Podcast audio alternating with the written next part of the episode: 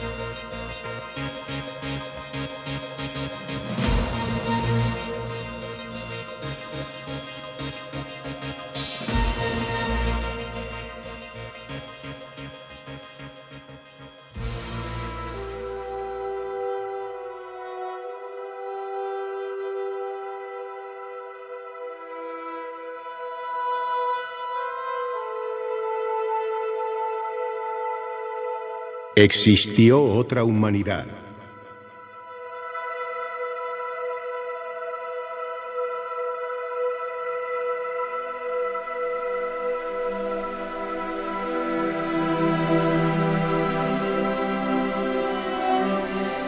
Pues sí, pone los pelos de punta escucharlo en la voz del gran maestro José María del Río. Existió otra humanidad. Es una frase que muchas veces hemos soñado, incluso la hemos leído en algunos de los libros que han surcado nuestra infancia y juventud. Pero hoy, científicamente, la fotografía de este periódico sonoro que se abre a partir de esta noche, de este instante, a la 1 y 32, tiene que ver con eso. Existió realmente otra humanidad.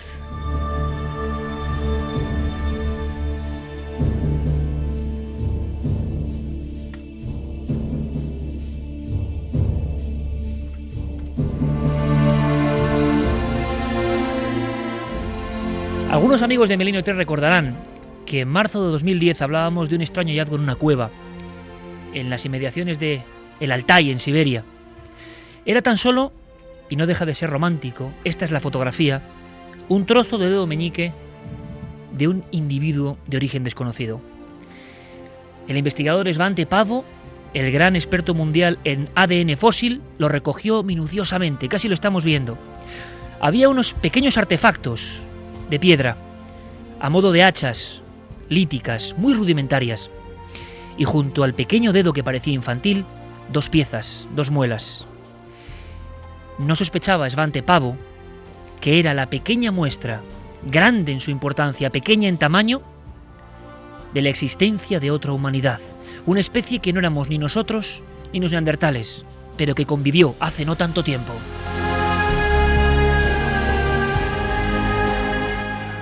Apenas dos años después hemos sabido que la secuenciación del genoma de este dedo meñique de una niña, hoy sabemos que es una niña de unos siete años, es el eslabón, el ejemplo, la punta del iceberg, la sensación absoluta de que no sabemos quién estaba en la Tierra, qué clase de especies homínidas habitaban y cohabitaban con nosotros. En definitiva, que muchos libros, muchísimos libros de antropología, del pasado, de la historia, tienen que reescribirse. Y la culpa es de este pequeño fragmento de hueso. Hoy sabemos que ese hueso, quizá en posición, dicen los expertos, fetal, dormitaba en una pequeña cueva remota. Lejos de los fríos datos de los arqueólogos, de los investigadores de la genómica, yo me he preguntado, ¿y cómo fue la última noche de esa niña de Denisova, de la caverna última casi del fin del mundo? ¿Con qué soñó esa niña de siete años? Antes de su último despertar. ¿A quién amaba esa niña de siete años? ¿Quiénes eran sus padres? ¿Vivió o vio a los seres humanos? ¿La acabamos marginando como al resto de su familia para acabar con ellos tal y como indican las pruebas científicas?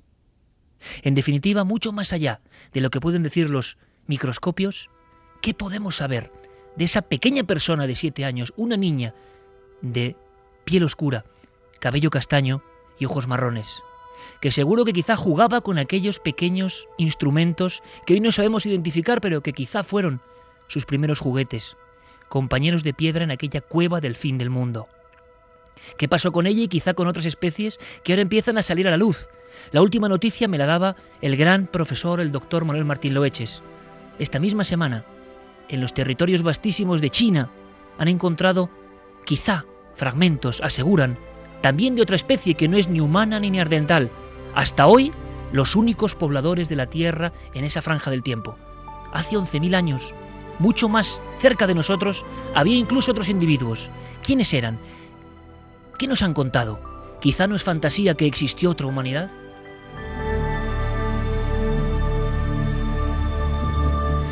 Pues hoy la foto de inicio, como viene toda la actualidad, es para ella, para esa niña, la última de su especie, la última de su humanidad, la última emisaria de un mundo que no sabemos si tenía lenguaje o no, si tenían arte o no, solo sabemos que acabaron seguramente en ese reducto, apartados, olvidados, marginados, pero aquí queremos que tenga su voz, su recuerdo, una niña, tumbada, por lo menos sus huesos, en la nieve, solitaria, no hay ni un solo miembro más de su familia, ni uno más de su especie. Lo que sí sabemos, y no me digáis amigos que no es asombroso, es que su ADN sí que está en fragmentos de algunas poblaciones de la Tierra. Es decir, los denisovianos, los padres y ancestros de esta niña, de esta humanidad desconocida, llegaron a cruzarse con seres humanos en algún momento del tiempo.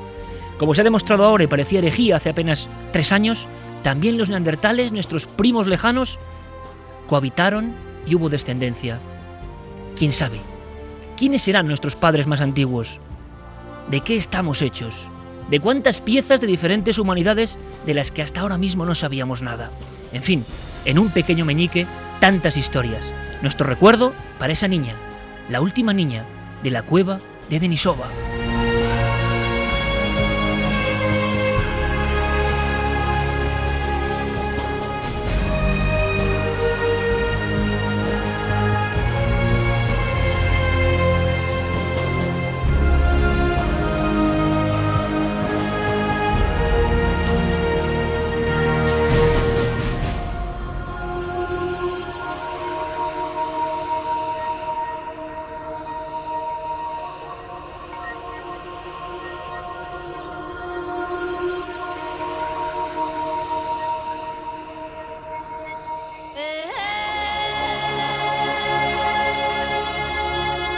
1 y 37 minutos, esto es Milenio 3, con una fotografía como debe ser, en una portada de un periódico sonoro, comenzamos y comenzamos con la vibración de que están pasando cosas en este mismo instante. Carmen, buenas noches.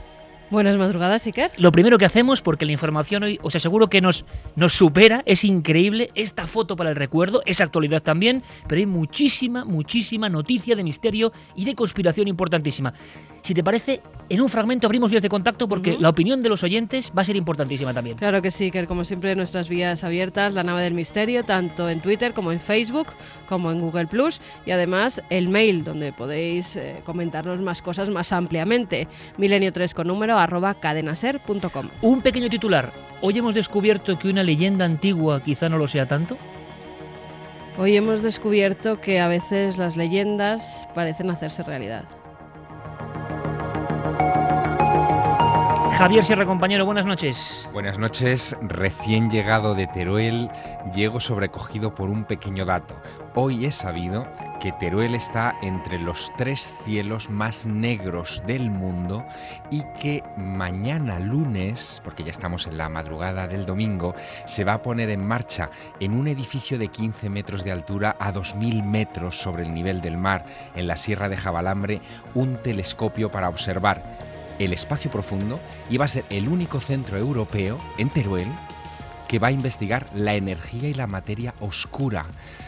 Mm, creo que mm, tengo razones más que suficientes para sobrecogernos porque es el cogollo del misterio del universo en el que habitamos y está aquí en España, muy cerquita de nosotros. De la fotografía del misterio humano, de la pasta primigenia que no entendemos y que nos conforma, al misterio del universo. Estamos sin duda, Javier, y lo vamos a ver estas semanas en las puras orillas del océano cósmico.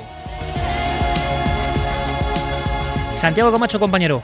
Buenas noches, Imagino que también abrumado por la presencia increíble de la conspiración. Vamos a hablar de cosas, puedes avanzar algún titular, que están pasando ahora mismo en el mundo. El mundo convulsionándose esta noche del 15 al 16 de septiembre del 2012. Pero ese, claro, hay conspiración, hay tramoya, hay informaciones en tiempo real que, nos están dejando alucinados. Vamos a hablar de algo que ha estado en la máxima actualidad durante toda esta semana, pero eso sí, vamos a contar lo que nadie ha contado, a revelar lo que nadie ha revelado y a mmm, dar voz a las voces que nadie se le ha dado hasta ahora. Con Fermín Agustín, nuestro compañero, Geray Martínez, con estos sonidos maravillosos de Schiller, nuestro sumario, nuestra invitación para que estéis con nosotros, para que opinéis, para que mandéis las cartas al director. ¿Sabéis? Por si os incorporáis esta semana, que Milenio 3 ha cambiado, ha tenido una especie de revolución. La esencia sigue siendo la misma, porque nosotros ya, por fortuna o por desgracia, cambiar nuestra alma podemos hacerlo muy poco. Pero queremos estar hablando de cosas que pasan en estos días. Actualidad total. Y Javier Pérez Campos, compañero, buenas noches. Buenas noches, Iker. Eh, bueno, fíjate, me gustaría que me dijeses tú qué pone en la portada de un periódico español hoy. Dice, la presencia de un supuesto fantasma eh, asusta en el ayuntamiento. Ese es el titular eh, que ofrece el diario Jaén eh, a día de hoy, sábado 15 de septiembre, y desde luego estamos un poco sin palabras. Hemos hablado con, con, el periodista que hablaremos con él ahora otra vez, que ha cubierto la noticia. Y, y bueno, estamos intentando averiguar eh, a quién pertenece la figura de esa aparición. Que estamos ha, investigando en tiempo real. Sí, y que ha congregado además que ha hecho eh, pues que tuvieran que intervenir incluso la policía local. La presencia de un supuesto fantasma asusta el ayuntamiento. Hacía mucho tiempo que no surgía esto en los medios de comunicación en portada, y nada más ni menos que el diario Jaén, todo un decano de la prensa andaluza. Así que si os parece, Geray compañero, variamos un poco el ritmo porque la primera noticia nos lleva a España, noticia nacional, y además tiene que ver con asuntos de apariciones, pero claro, parece que la policía incluso ha intervenido.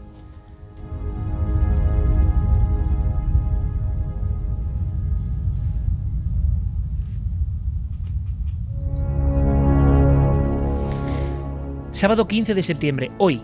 Las noticias no pueden ser más frescas. Al parecer la escena sería la siguiente. Una empleada de limpieza, pero que es el final de un largo eslabón de años, llama a la policía local de Jaén para que se persone, porque en plena madrugada han visto esa figura.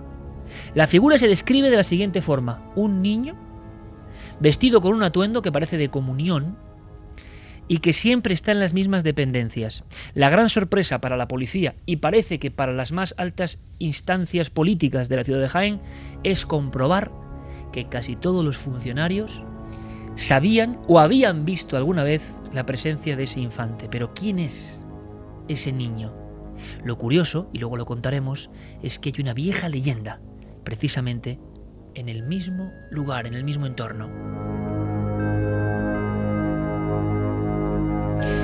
También es curioso que esta semana y no otra, aunque eso todavía no podemos contarlo, hemos ido indagando en acciones de las fuerzas de seguridad del Estado y fenómenos extraños. Y puedo decir y adelantar que hemos tenido en nuestras manos documentos oficiales de intervención ante la presencia de figuras muy parecidas a estas.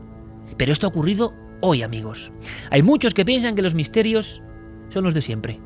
Nosotros no. Esto ha pasado hoy. Vamos a hablar de inmediato con el autor de esas líneas, qué está pasando, y ahora reflexionamos y opináis. Y por supuesto, repetiremos luego vías de contacto porque si alguien en Jaén sabe algo, si alguien sabe algo, nosotros queremos ayudar incluso a los compañeros del Jaén y saber más, porque no es normal que haya una intervención policial confirmada por la presencia de algo. Algo muy gordo ha tenido que pasar dentro de ese inmueble para que intervenga la policía. Estoy hablando de ahora mismo. Así que con Rafael Abulafia conectamos. Rafael, buenas noches. Hola, buenas noches, Iker. ¿Qué tal? Imagino que conmoción, no sé si conmoción o desde luego mucha expectación en Jaén eh, por esta información tuya importante, un fantasma en el ayuntamiento y desde luego con, con, datos y documentos de algo que es real. Sobre todo, lo que más nos impresiona, Rafael, y quiero que nos cuentes es, ¿es verdad que ha habido una intervención policial por estos hechos? Efectivamente, eh, bien, bien dices, eh, desde finales del, del, mes de agosto se lleva hablando en el, en el ayuntamiento de esta intervención policial con motivo de la supuesta aparición de un, de un fantasma.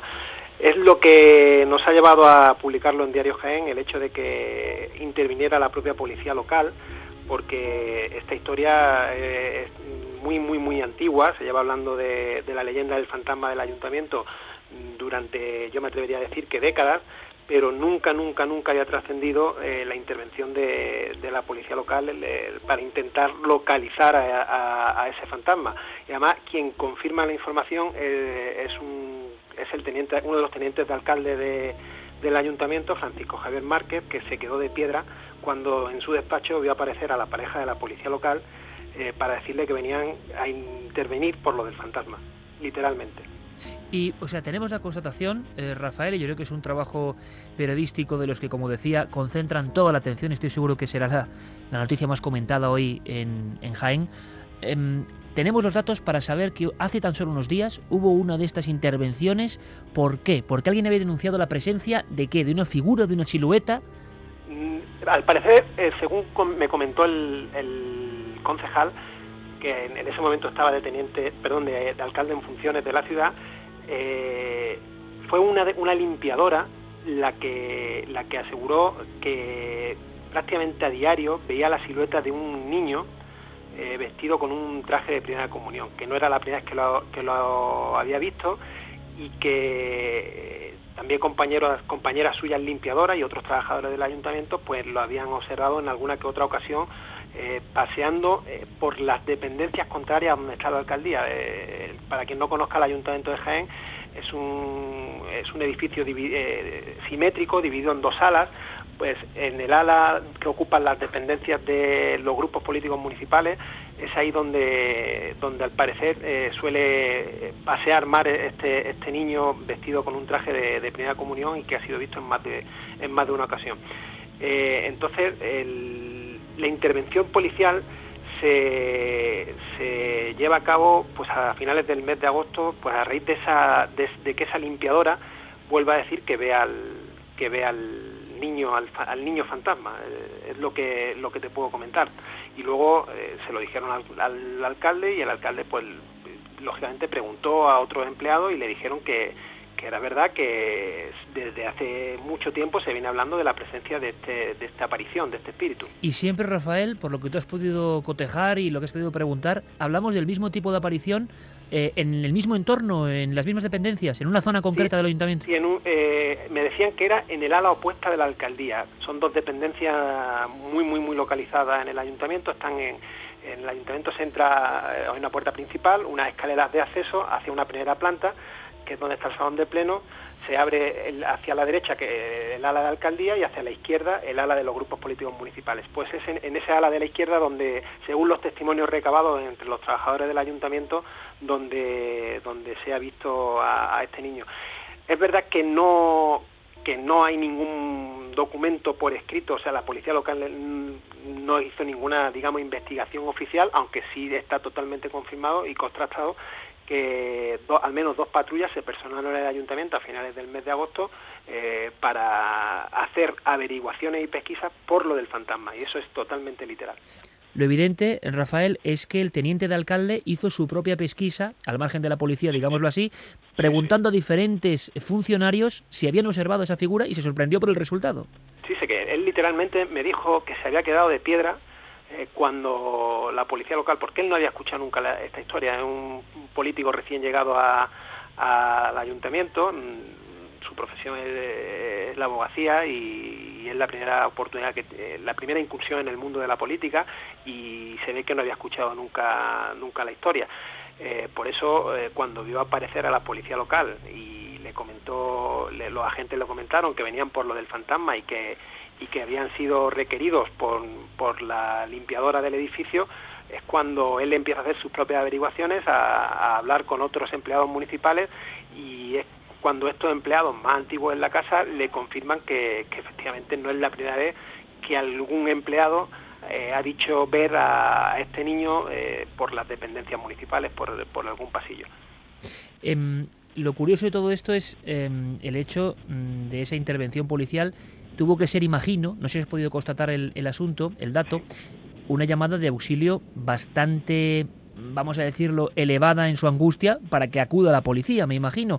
No se sabe en qué circunstancias esta persona llamó a la policía, quizá porque vio muy de cerca esa figura, porque lo normal, me imagino, no es llamar a la policía. Claro, Eh, algo tuvo que pasar, ¿no?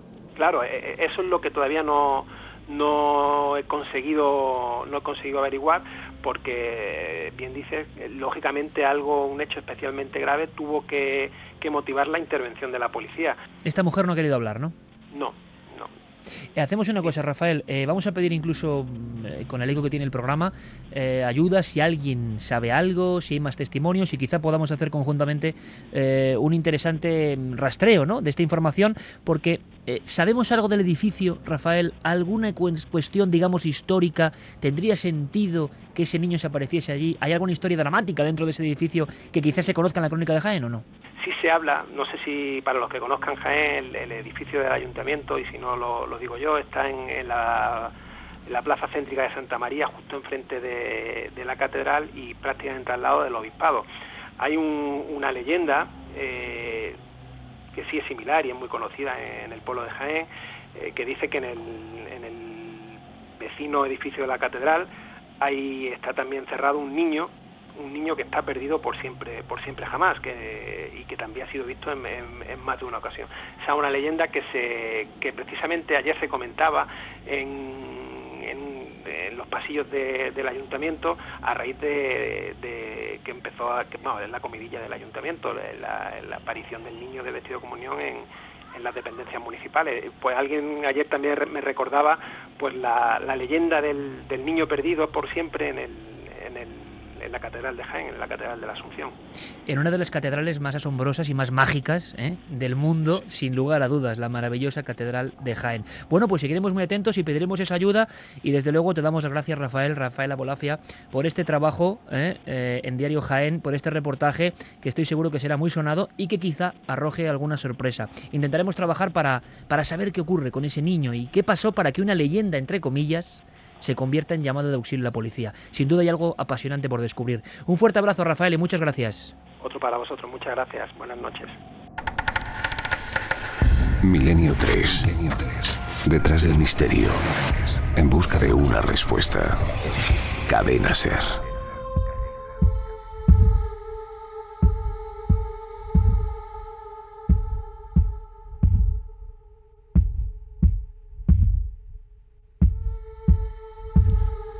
Una vez más la silueta, el recuerdo, la presencia de un niño. ¿Y por qué un niño? ¿Y por qué en estos edificios? Edificios que seguramente fueron otra cosa tiempo atrás.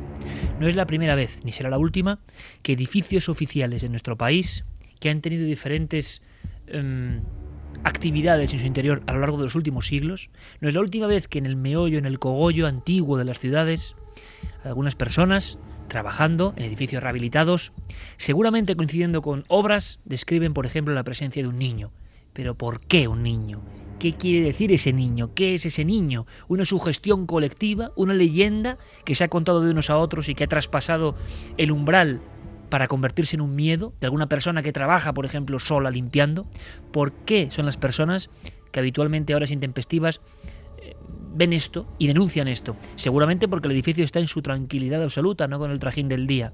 No es el único caso y seguro que los oyentes de Milenio 3, vosotros amigos, estáis recordando otros muchos, diferentes puntos de España en el mapa con la chincheta de, vamos, caso gemelo, como en Vitoria, por ejemplo, en Sevilla, en Extremadura, en tantos y tantos sitios. Pero ¿qué sabemos? ¿Qué podemos averiguar?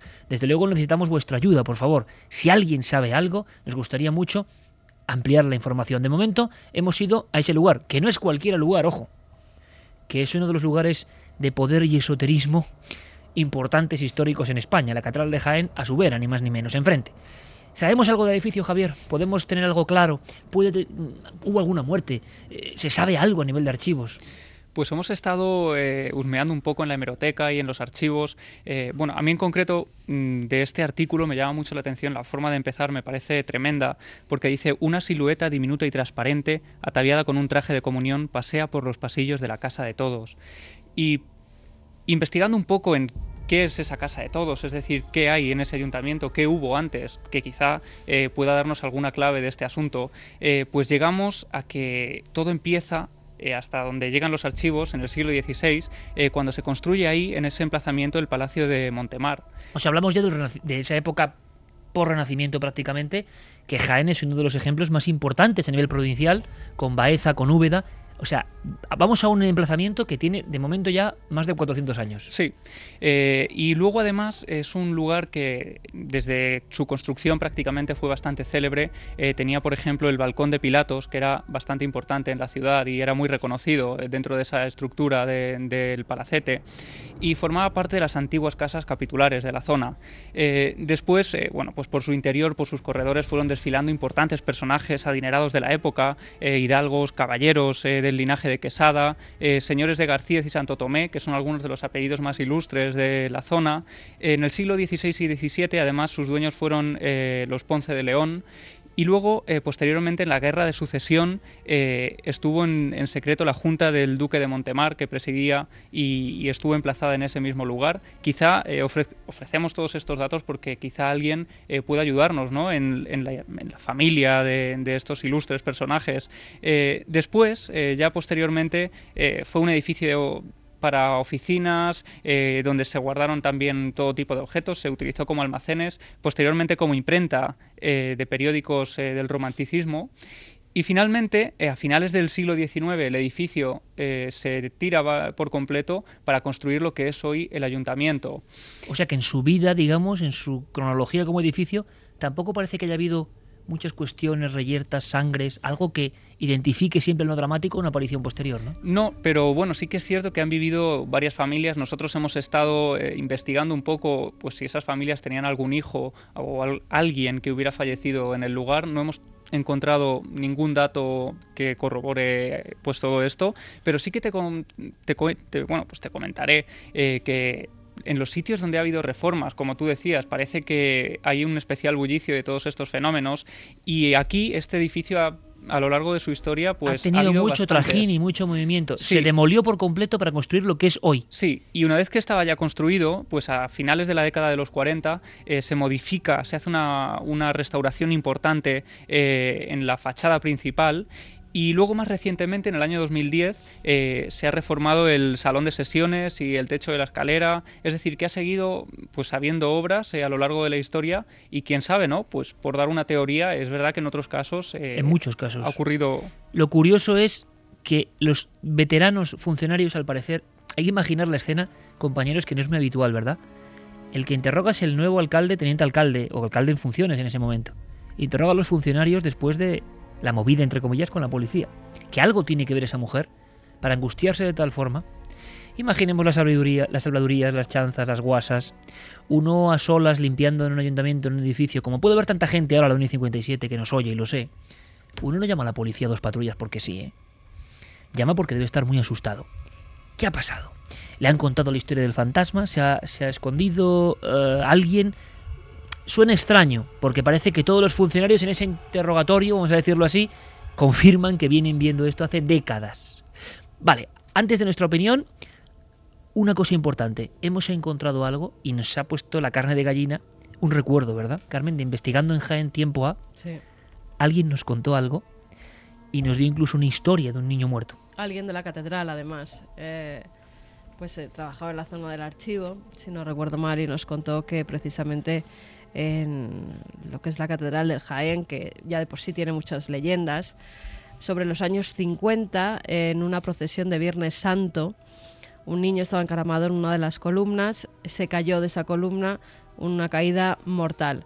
Desde ese momento al parecer, sobre todo por la zona de donde tienen los archivos, donde tienen los libros más valiosos de la Catedral de Jaén, se aparece un niño y lo han visto muchas personas. O sea, estamos hablando del edificio de enfrente de este, donde ahora se llama la policía. ayuntamiento, exacto. Entre ellos el obispo de Jaén, el ex obispo de Jaén, Santiago García Aracil. Fue uno de los testigos que vio a ese niño, un niño pequeño. Nombres y apellidos de alguien que vio ese accidente mortal. Que parecía, no, que vio la aparición del niño, no el accidente. Vio la aparición de ese niño y lo describe como un niño pequeño, con pantalones cortos, con camisa blanca y con tirantes. La leyenda escarbando en ella resulta que surgen nombres, apellidos. Hablamos de la Catedral de Jaén, enfrente de este edificio donde era intervenido, ojo, hace unos días la policía, por algo que ocurre y por un mismo elemento o arquetipo o, o miedo colectivo, pero que viene de tiempo atrás.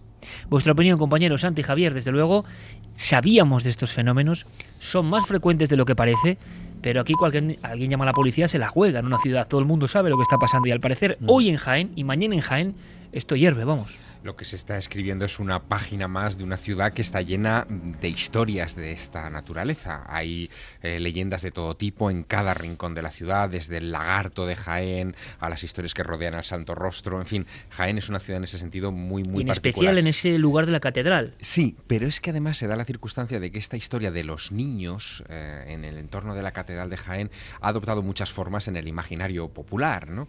Eh, hay una versión mm, que también implica a este exobispo, a Santiago García Abril, eh, Aracil, perdón, eh, que es muy curiosa. Habla de un niño de seis años que entra en la catedral eh, a horas ya tardías, eh, se ve que se escapa de su madre y se cuela dentro de la catedral, cierran las puertas de la catedral y él se queda sobrecogido dentro del edificio y vislumbra en la penumbra de esa catedral apagada un cuadro que le llama mucho la atención, donde se ve a una mujer eh, sosteniendo a un bebé en, los niños, como sentada en una mecedora, una especie de trasunto de la Virgen, pero más moderno. ¿no?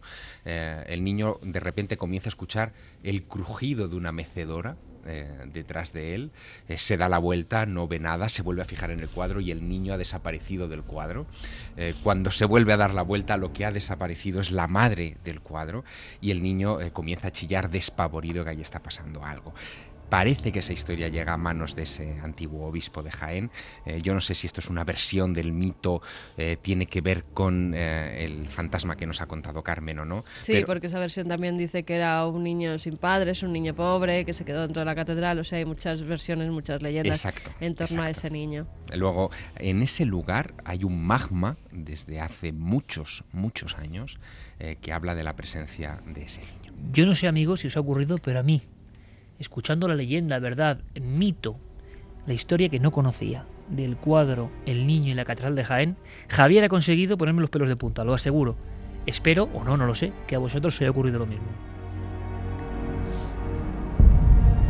Esto es como la historia del hombre pez, ¿no? En su inscripción. Si no fue así, mereció serlo, desde luego, porque vaya historia, claro, quiere decir que ese magma psíquico actúa en la ciudad. Saben que es un lugar de poder, se ha escrito muchísimo y no vamos a repetir aquí cosas archisabidas. Catedral de Jaén. ¿Hay alguna muerte sin, sin aclarar? Lanzamos ahí la, eh, la pelota de nuevo a quien corresponda. Eh, la misma policía de Jaén tuvo que enfrentarse hace unos cinco años con una de las muertes más raras, simbólicas. Aquel hombre embadurnado en sangre y plumas de pájaro.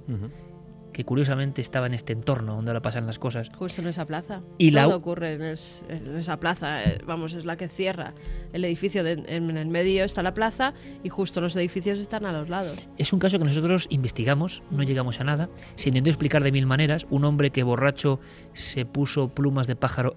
¿Imagináis la escena? Era exactamente como el código da Vinci, prácticamente. Un hombre brazos en cruz, Desnudo. desnudo, con sangre y plumas de pájaro. Cosa que, hombre, yo entiendo que todo tienen que intentar explicarse, pero esto era bastante difícil y rocambolesco. Nadie vio nada. Es el mismo lugar. Se habló de la antigua historia de la masonería y sociedades secretas que han tenido la Catedral de Jaén como epicentro. Se ha escrito mucho sobre esto, y no yo, sino expertos como Juan Eslava Galán. Pero lo más extraño, extraño en esta especie de historia para no dormir en la que nos hemos metido, a raíz de algo que aparece en la portada de un periódico español hoy, es que, no sé si recordáis amigos, pero los testigos, antes de ver caer este hombre, muerto, envuelto en sangre, con los brazos extendidos, desnudo y envuelto en plumas de pájaro, eh, se oyó una voz. Nadie sabe si era alguien con el que estaba discutiendo, algo así como... eh, estoy con Satanás. Algo de Satanás. Hmm. Fue lo único que escucharon las personas, los vecinos, escasos esas horas en esa plaza, y cayó el hombre en ese mismo entorno donde han pasado muchas cosas. Pero bueno, quizá no tengan absolutamente nada que ver, hay que decirlo. Ahora bien, la extensísima tradición de misterios de la Catedral de Jaén es como de las más esotéricas de España. Pero estamos hablando no de la catedral, sino del edificio de enfrente. ¿Se ha traspasado la leyenda o se ha traspasado el misterio? Santi, tu opinión. Pues la verdad es que, eh, como muy bien has dicho, algo muy grave ha tenido que suceder a esa limpiadora para que ese velo de cierto oscurantismo que hay cuando en un centro oficial sucede algo extraño, se ha roto y tenga que llamar a las fuerzas eh, de orden público pues, para ver lo que ha sucedido. Fíjate que mm, de todo esto puede ser anecdótico, pero a mí hay un detalle que me interesaría muchísimo saber y que no creo que hayamos conseguido recabar, que es qué se entiende por un traje de comunión, porque nos ayudaría mucho a datar el origen de esta presunta aparición. Por ejemplo, si eh, la aparición bataviada de marinerito, que es un traje de comunión muy común, pues puede que no sea un traje de comunión. Eh, durante el último tercio del siglo XIX y el primero del XX, vestir a los niños de marinerito era común, no era algo que no era algo que si estuviese asociado a las primeras comuniones. Incluso vestirlos, esto es muy crudo, pero en las fotos post-mortem que se hacían en aquella época, como el mejor retrato y que es muy crudo, y esto sale a la luz por la película Los Otros de Alejandro Amenábar, pero es que era verdad. La España de esa época se fotografiaba a los niños en el lecho de muerte con sus mejores galas, ¿no? Entonces eso, conocer ese detalle eh, nos ayudaría a circunscribir una época histórica donde buscar un posible hecho luctuoso que hubiese estado en el origen. Y desde luego el entorno efectivamente es inquietante. Cuando estabas citando el, caso del hombre emplumado, yo he visto esas imágenes decenas de veces porque me ha, fascinado. Y una de las cosas que siempre me ha fascinado es eh, hasta qué punto se llegó a cerrar en falso el caso porque no hace falta ser el doctor Cabrera ni ser ningún experto eh, forense para viendo esas imágenes ver que ahí había la intervención directa de otra persona. Había marcas de arrastre, había marcas de arrastre muy claras en el suelo. El emplumamiento era absolutamente imposible que fuera accidental, como se llegó a decir, que directamente se había posado una, una bandada de palomas y habían dejado allí sus excrementos y restos de plumón es imposible. Y en detalles tan inquietantes como que, por ejemplo, la ropa de este mm, señor, de este, de este hombre, de esta víctima, apareció cuidadosamente doblada, los calcetines metidos dentro de los zapatos y todo en un perfecto orden. Un caso extrañísimo. Aparte que se tiene que saber que hubo una persona más implicada, por lo menos, porque esas plumas estaban en la basura, según dijeron, en una de las papeleras que había justo al lado del cadáver y que alguien se las tuvo que echar encima porque él solo no podía eh, ponérselas por la espalda. Las ciudades, y cuando son viejas y con solera, como Jaén, guardan sus secretos muy celosamente. Esta es la última pieza, ¿verdad?, de, un puzzle muy complejo. La policía llegando. En Jaén había otro caso, en Linares, la calle Aníbal, intervención de la policía por no visiones, sino alaridos en un lugar donde no había nadie, y la sensación de que a veces pasan cosas, pero es muy raro.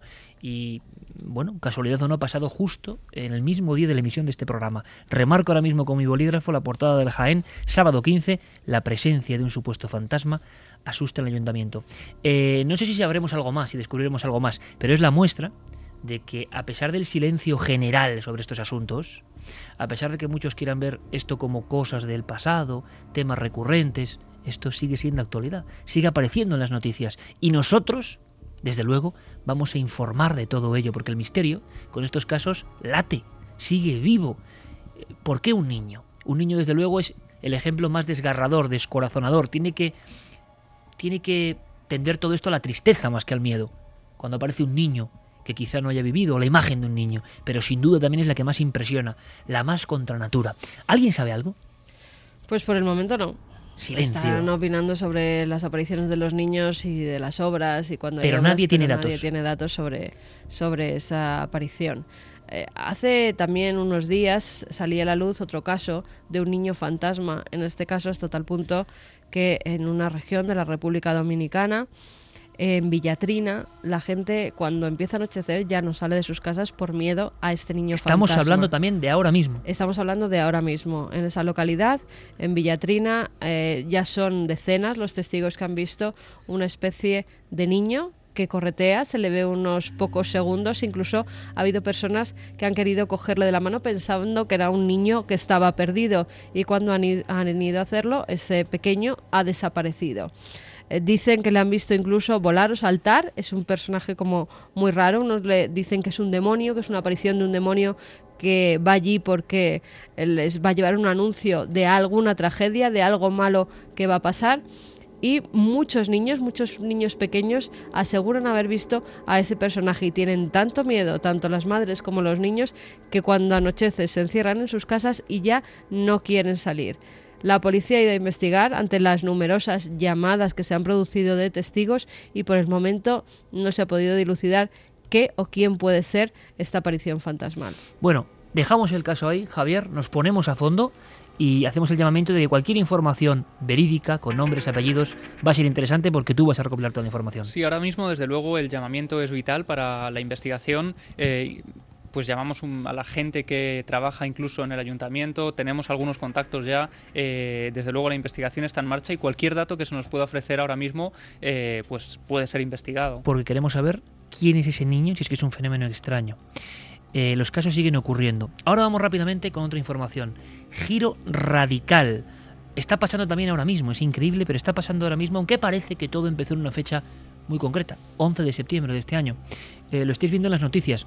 Quizá para muchos esto no sea misterio, pero creo que es uno de los mayores misterios. Hablamos de las conspiraciones, uno de los grandes cajones desastre más poderosos. Es impresionante, por ejemplo, cómo en algunos países, del Islam, por ejemplo, eh, está impregnando duro las teorías de conspiración. Vamos a hablar de todo eso. Es momento de adentrarse en esa historia no contada.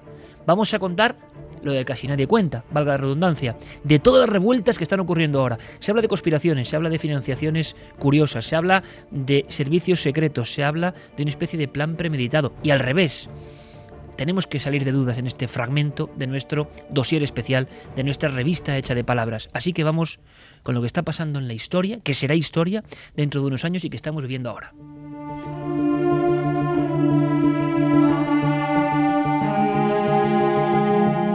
La historia no contada.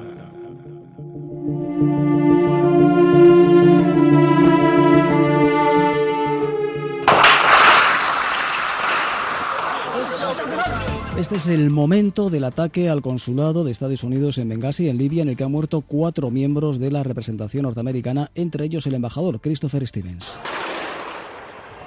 Horas de enfrentamientos entre la policía y los manifestantes en la capital tunecina, el escenario de la batalla campal. Las protestas en el mundo musulmán se extienden. El intento de asalto a la embajada de Estados Unidos en Yemen ha provocado la muerte de un manifestante. Otros 20 han resultado heridos. En el Cairo las protestas han sido durante todo este jueves, la policía se ha enfrentado a los manifestantes lanzando gases lacrimógenos que eran respondidos con piedras y cócteles Molotov. Estamos recogiendo información y estamos vigilando el asunto muy de cerca. Estamos decididos, tanto el Congreso como el Gobierno, a actuar contra estos tipos que han asesinado y herido a gente inocente. Pues una vez concluido el rezo, parece efectivamente que los enfrentamientos violentos han cesado, aunque todavía decenas de jóvenes se mantienen frente al cordón policial que sigue. Bueno, en estos momentos la, la situación es un poco complicada porque hay varias marchas que están yendo, según nuestras noticias, por el centro de la ciudad hacia la Embajada de Egipto.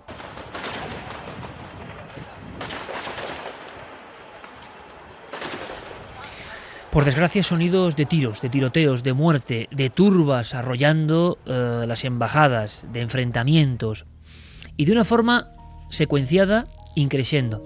La última información, eh, creo que son 33 países con disturbios por una supuesta película.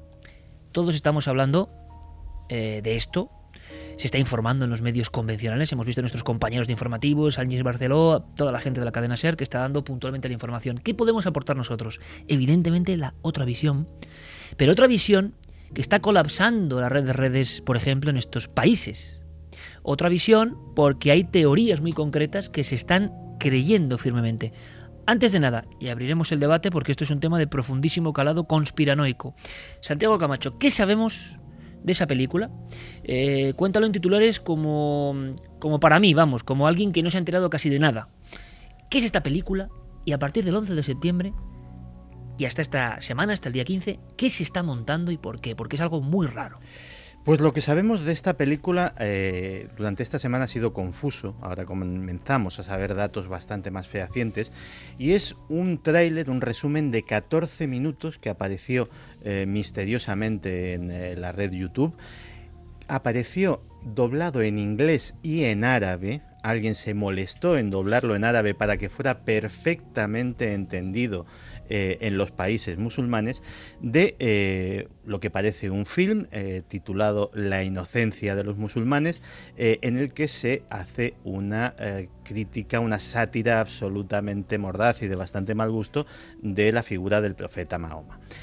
el autor tiene un seudónimo y se llama presuntamente Sam Bacile. San Basile ha terminado siendo un eh, cristiano copto de origen egipcio eh, residente en California llamado Nakula Baseli Nakula. Eh, un hombre con un pasado bastante curioso, era promotor inmobiliario, se vio metido en un turbio incidente de fraude fiscal y de fraude financiero por Internet, fue juzgado, condenado a pagar 700 mil dólares de multa y puesto en libertad condicional bajo las condiciones de no tocar un ordenador y de no eh, tener un alias, de no presentarse bajo ningún nick, bajo ningún nombre supuesto, en ninguna red social, etcétera, etcétera. Razón por la cual ha sido recientemente, hoy mismo, interrogado por el FBI para ver si había quebrantado los términos de esa libertad condicional. Se cree que la duración total del film, que nadie ha visto hasta ahora, es de entre una y dos horas, pongamos una hora y media. Pues bien, aquí es donde empiezan los interrogantes curiosos. El primero, que esta, eh, la promoción tanto eh, de la versión árabe como de la versión inglesa de esta película corre a cargo de un viejo conocido también de las noticias de actualidad, el pastor Terry Jones, un pastor de Florida que eh, en marzo de 2010 se dedicó a quemar Coranes, lo que provocó eh, en Afganistán sobre todo y también en Irak una oleada de violencia que costó la vida a varios soldados norteamericanos y que, eh, bueno, pues se hizo tristemente célebre. El pastor Terry Jones, y esto lo revela Veterans Today, que es una publicación de los veteranos de, de, guerra norteamericanos, y que suele estar bastante bien informada porque por su condición de excombatientes, muchos de ellos tienen contactos con eh, fuentes de inteligencia, Terry Jones tiene un pasado. Terry Jones fue agente de la CIA, según esta publicación, en Alemania eh, durante los años 60 y 70, en sus años mozos, y estuvo implicado ni más ni menos que en la operación Gladio, en la operación de atentados de bandera falsa que tuvieron lugar en Italia para eh, desestabilizar eh, al gobierno comunista que había en aquel entonces en aquel país. Y eh, también eh, han surgido de esta misma publicación rumores sobre la financiación, 5 millones de dólares se está hablando, de esta película. Financiación que Veterans Today mm, achaca a un grupo de hombres de negocios vinculados a los casinos de Las Vegas y fervientemente antimusulmanes. Nadie lo dice abiertamente, pero ha surgido en los comentarios, en los foros, un nombre eh, que encaja perfectamente en este perfil y es un hombre muy conocido en este país en los últimos tiempos, Sheldon Adelson. Nadie ha podido confirmar ese, supuesto, pero sí que se está hablando de esa cifra de 5 millones de dólares. En titulares, Santi, eh, ¿qué dicen los foros conspiracionistas o conspiranoicos? No quiere decir que lo digamos nosotros, siempre tengo que hacer esta eh, afirmación que parece ya absurda, ¿no? Pero bueno, eh, ¿qué se dice ahora mismo aquí y qué se dice allí? A nivel mm, de la red, a nivel de fotografías, porque se empieza a hablar de una operación. En un bando y en otro, de alguna forma, si podemos hablar así, se habla de una operación orquestada, no de algo que ha surgido porque sí, ¿no? Sí, ahí, eh, tanto en, a un lado y a otro del Atlántico, se está ah, hablando mucho de lo que sería una operación de bandera falsa, de que eh, es una provocación abierta para o bien eh, enrabietar a los elementos más radicales del islamismo de estos países a su vez para provocar una, reacción norteamericana o para justificar una reacción norteamericana o un apoyo a Israel en futuras acciones, pongamos, contra Irán, o eh, directamente pues eh, a, este lado de- del Atlántico. Los, eh, los medios musulmanes, muchos lo tienen muchísimo más claro y creen que directamente lo que está haciendo Al Qaeda o los grupos salafistas cercanos a esa órbita es directamente agarrarse a cualquier clavo ardiendo, por pequeño que sea, para montar disturbios y hacer gala de su poder. Lo que está claro es que la película ha generado un impacto impresionante. Miles y miles, cientos de miles de personas eh, con disturbios y una sensación casi casi como que, que- había pasado ya, pero de, de- cresta de enfrentamientos importante.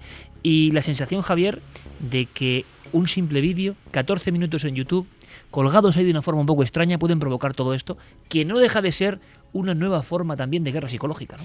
No me gustaría creer que mm, detrás de todo esto lo que hay son las intenciones de este pastor que nos estaba mencionando antes eh, Santiago Camacho, eh, Terry Jones, eh, por impulsar su candidatura, que creo que este es un dato interesante, a la presidencia de los Estados Unidos. En estos momentos eh, se está, mm, eh, en fin, debatiendo quién va a ser el, el- el que va a ocupar el salón eh, oval de la Casa Blanca y uno de los candidatos independientes más grises, eh, con menos proyección hasta el momento en esa carrera presidencial, porque iba por un partido independiente que él ha creado en torno a su propia iglesia en Florida, es este Terry Jones.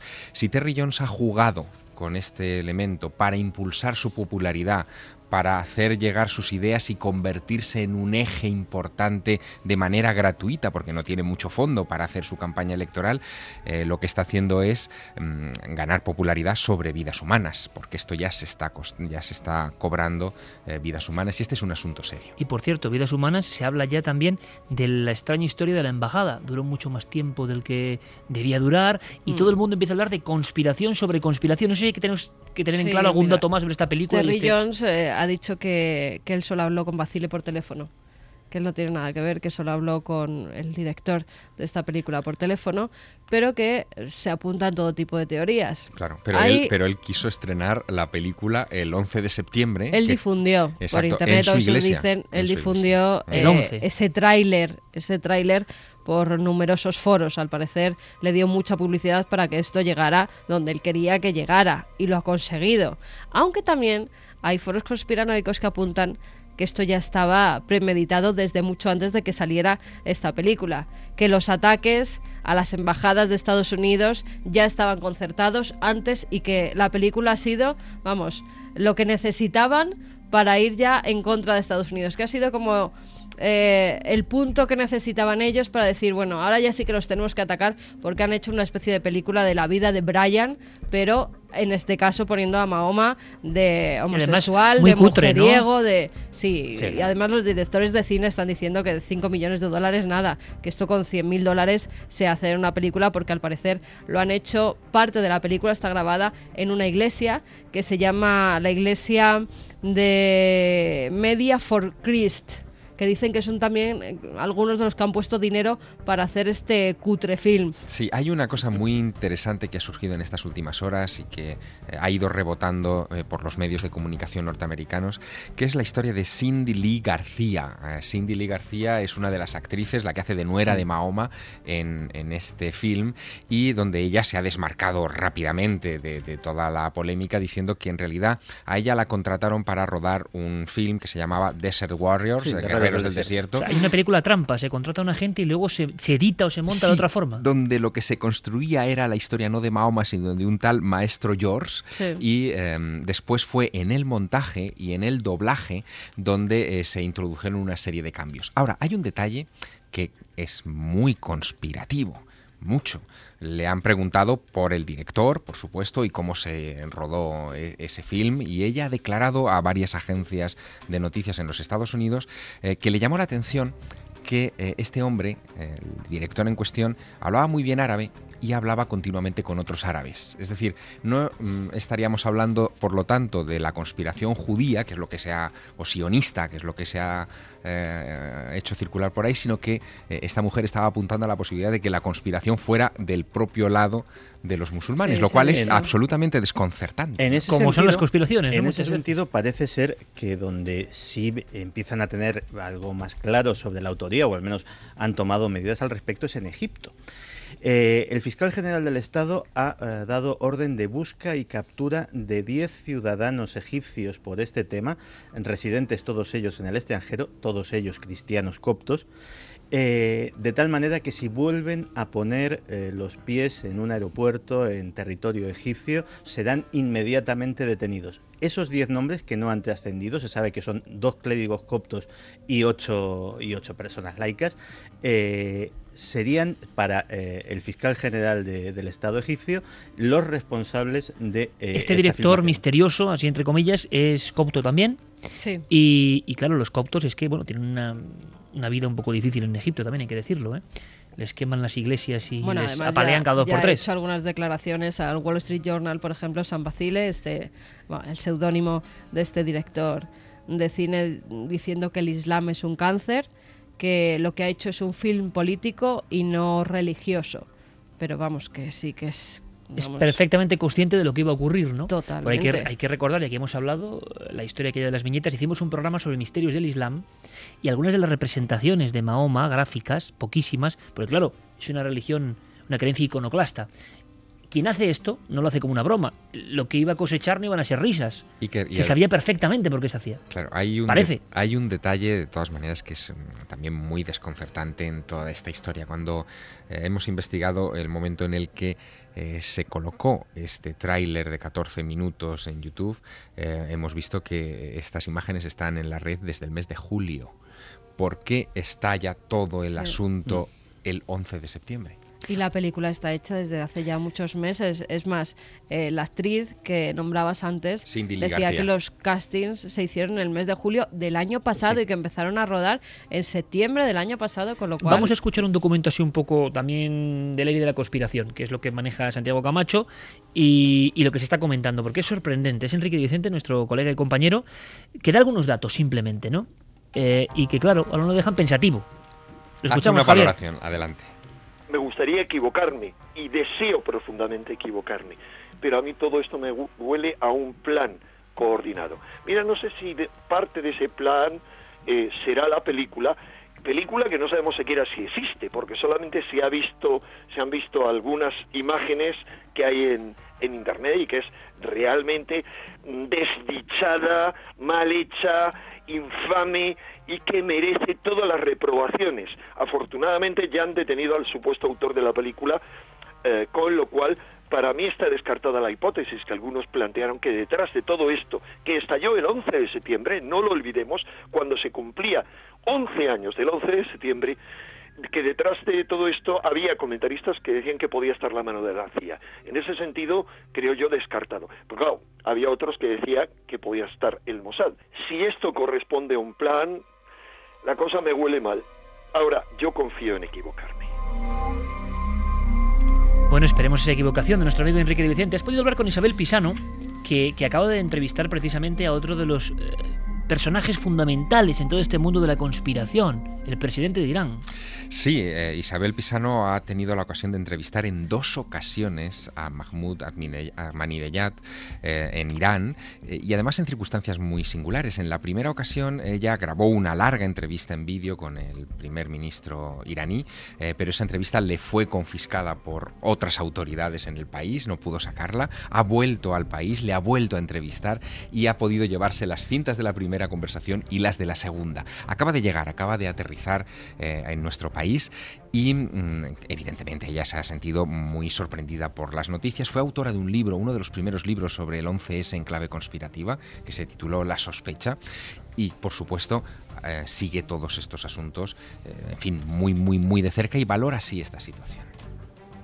Yo no creo que en esas circunstancias, en un país invadido como ha sido como ha sido Libia, en Benghazi, que yo no creo que no estuviera súper custodiado. Esto es un trabajo perfecto de unos servicios eh, secretos eh, que todos conocemos, que son aliados de los Estados Unidos. No nos olvidamos que una cosa así ya pasó en la Segunda Guerra Mundial, que les volaron un barco. No nos olvidemos que el asalto al bahía- la- a la bahía de Tonkin fue falso. No nos olvidemos que todo lo que dicen es mentira. O sea, los árabes esto es una provocación directa al mundo islámico. vamos a seguir esa senda, eh, la senda del extraño comportamiento en ocasiones del presidente de Irán, porque es uno de los que se ha convertido en fundamentales en el mundo de la conspiración. Hemos visto ya muchos presidentes que han, han soltado teorías e historias que antes solo se podían ver en los artículos de Santi o en sus foros, ¿no? Pero a nivel mundial era raro el impacto que podían tener. Por ejemplo, la eterna historia que tú incluso has seguido en los páramos de Soria de los ladrones de nubes, ¿no? Pues ahora el presidente de una potencia como es Irán ahora mismo a nivel de armamento, habla de ladrones de nubes, de conspiración, o sea, poco menos que dentro de poco vamos a salir con presidentes hablando de chemtrails y cosas parecidas, ¿no? Como siga esto así. Vamos a valorar esto con una información de nuestro compañero Carlos Cala, eh, él la locuta, él os informa y esto acaba de ocurrir también.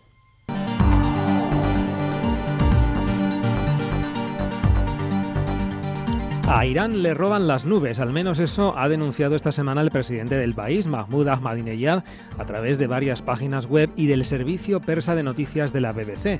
Su denuncia parece que se dirige contra Estados Unidos e Israel, ya que según el mandatario, sus enemigos dispondrían de una tecnología capaz de hacer nubes, exponiendo a toda la región a una devastadora sequía. Los enemigos destruyen las nubes que van hacia nuestro país, pero Irán ganará esta guerra, ha declarado Ahmadinejad. Lo curioso es que estas sospechas del presidente no son algo aislado. En lugares como China o incluso en España se han dado denuncias similares contra ladrones de nubes. Pues el asunto de ladrones de nubes, Santiago Javier, era un poco, ¿verdad?, de, de forteano, o sea, de cosas absolutamente increíbles. Ahora presidentes hablan de eso y de una especie de guerra en la sombra. Sí, para, desde mi punto de vista, la historia de los ladrones de nubes eh, en realidad arranca en los páramos de Soria, como tú muy bien decías. No podía ser en otro lugar. No podía ser en otro lugar, eh, donde, eh, oye, el tema parece broma, pero en el año 95 el juzgado de instrucción número 2 de Soria eh, instruyó un sumario de 7.000 folios. Con 7.000 folios sobre los ladrones de nubes. Exacto, con eh, denuncias de 80 pueblos del norte de la provincia de Soria diciendo que avionetas fantasma, sin identificación, eh, cada vez que aparecía una nube en la zona del Moncayo, entraban en esa nube, la deshacían y les privaban de lluvias y por lo tanto generaban una crisis ecológica en esa zona importante. Yo estoy seguro que amigos y amigas esta noche tienen que escribirnos porque ese tema de ladrones de nubes en diferentes lugares del campo español es que ha sido un clásico, claro. Además, allá donde vamos, allá que nos hablan de chemtrails, ¿eh? Sí, y bueno, eso sería la versión 2, ¿no? La, la, Esa la versión La nube tóxica, de alguna forma, sí, sí, sí. y otros los que se llevan la nube. De todas formas, eh, Amadinejad puede no estar tan errado, ni muchísimo menos. El domingo pasado, el Sunday Times eh, publicaba una información en la cual eh, el titular era bastante impactante. Decía que Israel estaba en condiciones de mandar a la edad de piedra de una sola atacada a eh, Irán en caso de una guerra. Pero mandarlo a la edad de piedra, ¿cómo? Pues a través de eh, las armas de pulso electromagnético que ya habrían desarrollado eh, los científicos israelíes y que podrían detonar en la atmósfera de Irán y directamente bloquear, eh, destruir todo su equipamiento eléctrico y efectivamente mandarlos mm, de repente, de un, de un segundo para a otro. la prehistoria. Sí, sí, a la prehistoria, porque eh, ni coches, ni tendidos eléctricos, ni ordenadores, ni absolutamente nada que tenga el más mínimo circuito eléctrico se salvaría de este ataque de pulso electromagnético. Santiago, esto pone los pelos de punta porque las armas de pulso electromagnético... Eh se pueden describir de otra manera mucho más comprensible y es detonar un artefacto nuclear en la atmósfera. Uh -huh. Así es como está en todos los protocolos de las armas atómicas eh, descrito el asunto del el pulso electromagnético.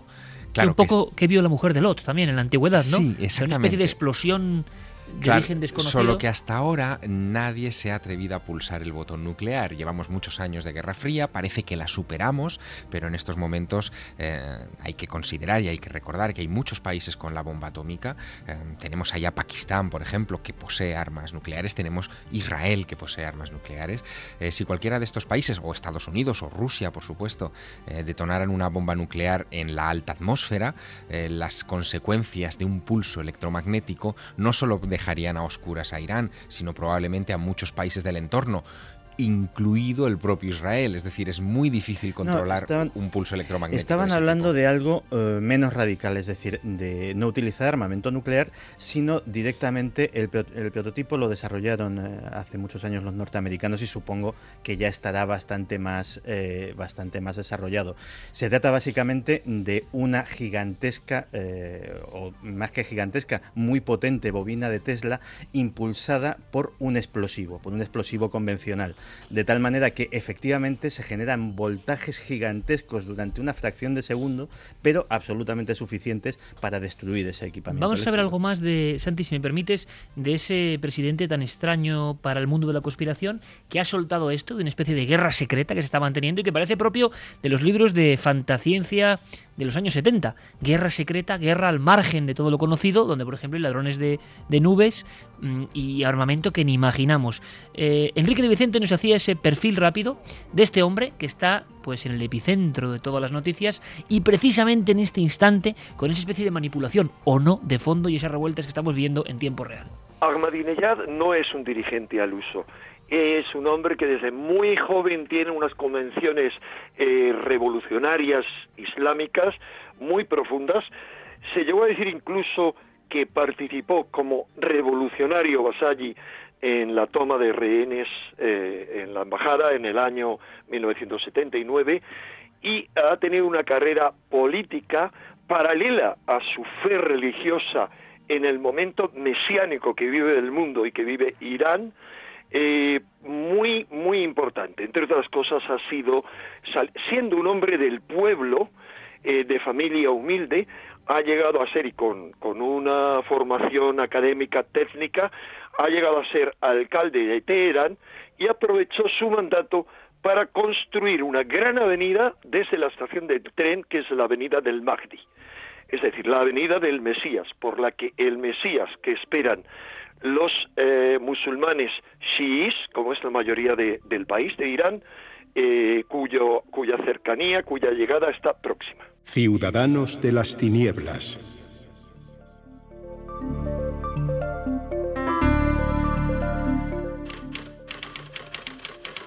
Denuncian la presencia de un extraño humanoide. Una mujer caminó 25 kilómetros para pedir auxilio a la policía.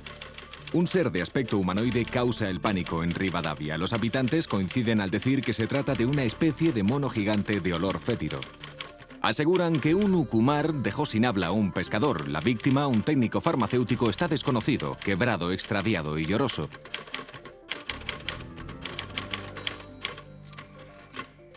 Dos y 36. Pasamos de ese mundo tan extraño donde se mezclan los presidentes, las guerras secretas, las revueltas en todo el mundo, la conspiración a través de la red. Luego, por supuesto, escucharemos vuestras opiniones en la siguiente hora, opiniones sobre el primer caso o sobre esto. Pero nos llega desde Argentina y prácticamente en tiempo real algo que, que sí que nos suena, sobre todo a Javier y a mí, en cuanto a la tipología de extrañas apariciones. Ciudadanos de las tinieblas, como decía aquel gran libro de Peter Colosimo, ¿no? Si no me equivoco. Así es, así Eh, es, Ciudadanos un de las tinieblas, ¿no? Porque son entidades o cosas desconocidas que toman forma y que aparecen.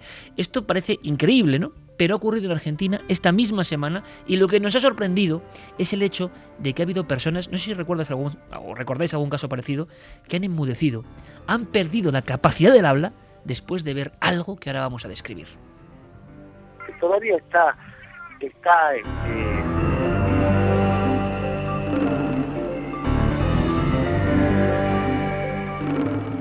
todavía está está este digamos enferma no no se recuperó no ha recuperado el habla todavía está este no, no puede articular bien digamos Unas palabras como balbuceantes son las del periodista que está llevando este asunto y que también parecía absolutamente compungido. No puede eh, articular palabra. Perdió el habla del impacto, del susto por la presencia de una figura. ¿Qué figura y en qué zona? Estamos hablando de que la prensa está informando, como ha ocurrido, luego lo podemos comentar en otros casos, ¿no? De pronto surge una especie de, de cosa de leyenda, atemoriza una región y después, como he hecho yo ahora con las palmas de las manos, si te he visto no me acuerdo y todo vuelve a la paz. ¿Qué está pasando ahora mismo? Pues la noticia salta a los medios a, a mediados de agosto, cuando Pascual Alzogaray, que era además eh, concejala del municipio de La Unión, en Rivadavia, eh, durante una noche, cuando estaba regresando a casa, se topa con un ser eh, de aproximadamente dos metros de altura, de fuerte pelaje oscuro, que le cubre todo el cuerpo. O sea, describen pelo como algo Sí. animaloide, no Sí, es- humanoide, ¿no? Es algo parecido al Yeti, al mítico Yeti. Además, todos los que lo describen, todos los que se han topado con él hasta la fecha, más de 33 personas, eh, aseguran que desprende un olor fétido. eh, algunos dicen que, que un olor semejante a suela de, de zapato quemada. Y esta mujer camina 25 kilómetros totalmente aterrada hasta la, pues hasta la zona de policía más cercana eh, para dar aviso de lo que se había topado y, y de lo que le había atemorizado. Eh, la policía al día siguiente hace una expedición a la zona eh, donde Pascuala se ha topado con ese extraño ser y allí no encuentran eh, ni rastro de ese personaje, pero sí que encuentran más de una decena de testimonios de personas que cuando cae la noche se encierran en sus casas y no vuelven a salir. Al- algunos incluso hacen alusión a que sus animales se encuentran especialmente nerviosos. Sale por ejemplo, el testimonio de María y Marta Costa, que trabajando en la casa de su patrón eh, escuchan un fuerte sonido que procede de, la granja cercana y cuando salen al exterior pensando que es que es el patrón que ha llegado ya, eh, se topan con esa figura, con ese ser de dos metros que desde la lejanía se limita a mirarlas. eh, y en un momento determinado él casi huye despavorido, es decir, que parece que muestra cierto miedo ante la presencia de las personas. Diferentes testimonios. Yo no sé si recordáis algún caso en la casuística de alguien que haya sufrido tal impresión que haya perdido el habla. Yo ahora mismo no recuerdo, así a bote pronto, algún suceso. Sí de gente que ha estado en cama, gente que ha enfermado, gente que prácticamente ha muerto después de nuestras apariciones. Y el concepto Ciudadanos de las Tinieblas le pega que ni pintado porque estamos recordando caso de la barriada coruñesa de Penamoa, una figura muy parecida a Año lo que estamos 87, si no recuerdo mal. que estamos mm, viendo casi algo como un animal. Se habló de un gorila, un mono escapado de un circo. Contra el que se disparó. Se llegó a disparar, Se llegó a exactamente. Eh, y hay otros casos parecidos. En esa zona de Argentina ha habido algunos casos similares, pero es como, como una leyenda que surge, que se convierte en realidad, que asusta por algún motivo y tipo Mothman, ¿no? Sí, pero no, solo en, no solamente en Argentina. Eh, en Estados Unidos, eh, lógicamente, se ve eclipsado por su primo de muchísimo más tamaño que es el Bigfoot. Pero los nativos americanos eh, de varias tribus y de varios estados tienen la leyenda del Pawachi. El Pawachi Fíjate, la pequeña estatura, el pelaje, el, eh, la fetidez de, su presencia, todo eso coincide perfectamente con esta leyenda que está mm, separada miles y miles de kilómetros pues, al, eh, norte de- del continente americano. Y curiosamente estos pawachis, eh, incluso ya te digo que procedentes las leyendas de tribus que no han tenido contacto históricamente entre ellas y que son de, ramas, de ramas raciales muy distintas, Muchos de ellos coinciden en que suelen llevar un orbe de luz entre las manos con el que eh, de alguna manera asustan e incluso, quién sabe, pueden llegar a enmudecer a, los- aquellos que los ven. Actualmente, en estos días, no se ha atrapado a la figura, no se sabe absolutamente nada de ella, eh, no se ha dejado huellas, están los testimonios, el susto, pero ni nada más. No, de momento, se, además eh, hablábamos con Miguel Escalante, el periodista del Tribuno, que está llevando a cabo la investigación y que está firmando las crónicas desde Argentina, y él nos contaba que en esta semana, en esta próxima semana, se va a organizar ya una batida, eh, porque incluso la propia policía ha hecho declaraciones a los medios diciendo que eh, están deseando atrapar al Lucumar, porque ya eh, todos están prácticamente convencidos por la descripción de qué es ese animal, de qué es el Lucumar, y efectivamente ha habido casos, eh, un rastreador de la zona, un cazador experto en huellas, que rastreó uno de los lugares de las apariciones y consiguió dar con una huella. La huella él la describe como una huella de pie humano de unos eh, 40, digamos, de una talla 40 y que eh, en el talón es especialmente gruesa, se ensancha, o sea, se, es mucho más ancha que en un pie humano. Eh, por la profundidad, él dice que debe pesar unos 100 kilos y, y bueno, eh, desde luego es sorprendente. El caso de Mario Reynoso, que es la persona que ha quedado, que quedó completamente enmudecida tras su encuentro con él, Sigue así. y lleva, sí, lleva dos semanas prácticamente sin articular palabra. El testimonio que él ha ofrecido a los medios, a sus familiares, ha sido a través de dibujos y de, frases que él ha ido escribiendo en algunos papeles. Eh, su padre salió en los medios eh, a cara descubierta, eh, un importante farmacéutico de la zona, diciendo que en el momento en el que su hijo recobrara el habla, estarían dispuestos a contar absolutamente todo lo que él aseguró ver esa noche. Y para que te hagas una idea, esto es algo casi anecdótico, pero que dice mucho del calado que está teniendo la noticia, no solo en Argentina, sino en Estados Unidos. Eh, hay un vecino, eh, había un vecino, Tenley Randy Lee, que había escuchado todas estas historias y se le ocurrió eh, salir a la carretera disfrazado de Ucumar para atemorizar a los conductores que pasaban por esa carretera de Calispel. Pues efectivamente, imagino que lo que, lo que estás pensando eh, dio lugar a un titular que es se disfrazó de Ucumar para asustar a automovilistas y murió atropellado. En fin, casi nos hemos quedado. Esto es como. Hay que tener cuidado porque a veces. Eh, y es que está pasando en Estados Claro, y están pasando en Estados Unidos. Se ¿eh? disfrazan también. Está, está, pasando en muchos sitios. Personas que se están disfrazando de Yeti, de. de zombie, también. bueno, de zombies ya ni te cuento y que están intentando asustar a la gente. Para grabar. Hay un vídeo además de zombies que es buenísimo de un tío que se disfraza de zombie y empieza a asustar a gente. Eh, en YouTube ha tenido numerosas visitas porque de verdad eh, la gente se iba corriendo. Había algunos jugadores de baloncesto, pero tiarrones, además de color, negros que estaban jugando y que huían despavoridos hasta que uno de ellos se les enfrenta y se dan cuenta de que es un tío disfrazado y le pegan una buena paliza hay que tener cuidado con estas cosas porque las pantarujas antiguas que en España se hacía, que eran esa especie de fantasmas que se disfrazaban, ¿verdad? Y lo que tenían era un lío amoroso y se hacían pasar por fantasmas para que no descubrieran ese lío de faldas. En este caso, se están disfrazando de animales míticos para asustar a la gente y, como bien dice Javi, en muchos casos acaba en tragedia, porque eh, uno que se disfrazó de Bigfoot acabó atropellado por una niña de 15 años. Además, el coche lo conducía una jovencita que estaba haciendo prácticas, no lo vio porque se confundía además con el bosque y el Bigfoot pues le salió caro disfrazarse de, ese animal porque acabó muerto en la carretera. Animal humanoide extraño. Vamos a... Sí, Javi. No, es, es un poco la versión moderna del caso que contamos aquí de la Cruz del Fantasma, ¿no? Que se dio en algunos sitios, eh, sobre todo de Castilla-La Mancha, y que una persona se disfrazaba de fantasma y acababa muriendo asesinado por su propio padre, que era el, policía del pueblo. Pues es un poco lo que está ocurriendo ahora mismo. Eh, por el ansia de, de grabar vídeos que a veces son muy burdos y que varios ya han acabado en tragedia. Ojo, fue tragedia. Quiero que conozcáis algo, va a ser la columna de esta semana, la va a lanzar al aire, casi poéticamente imagino Javier Sierra. Es el recuerdo de un amigo, pero de un amigo, él lo conoció, eh, interesante, un héroe y también un hombre que tuvo que ver con los misterios. Su funeral, esto es un poco obituario, ha sido esta misma semana. Antes, y también en Estados Unidos, ha habido algo que es dicen milagroso. Fue una tragedia, en inicio una tragedia de la que Santiago Camacho tendría que decirnos algo, igual nos cuenta algo.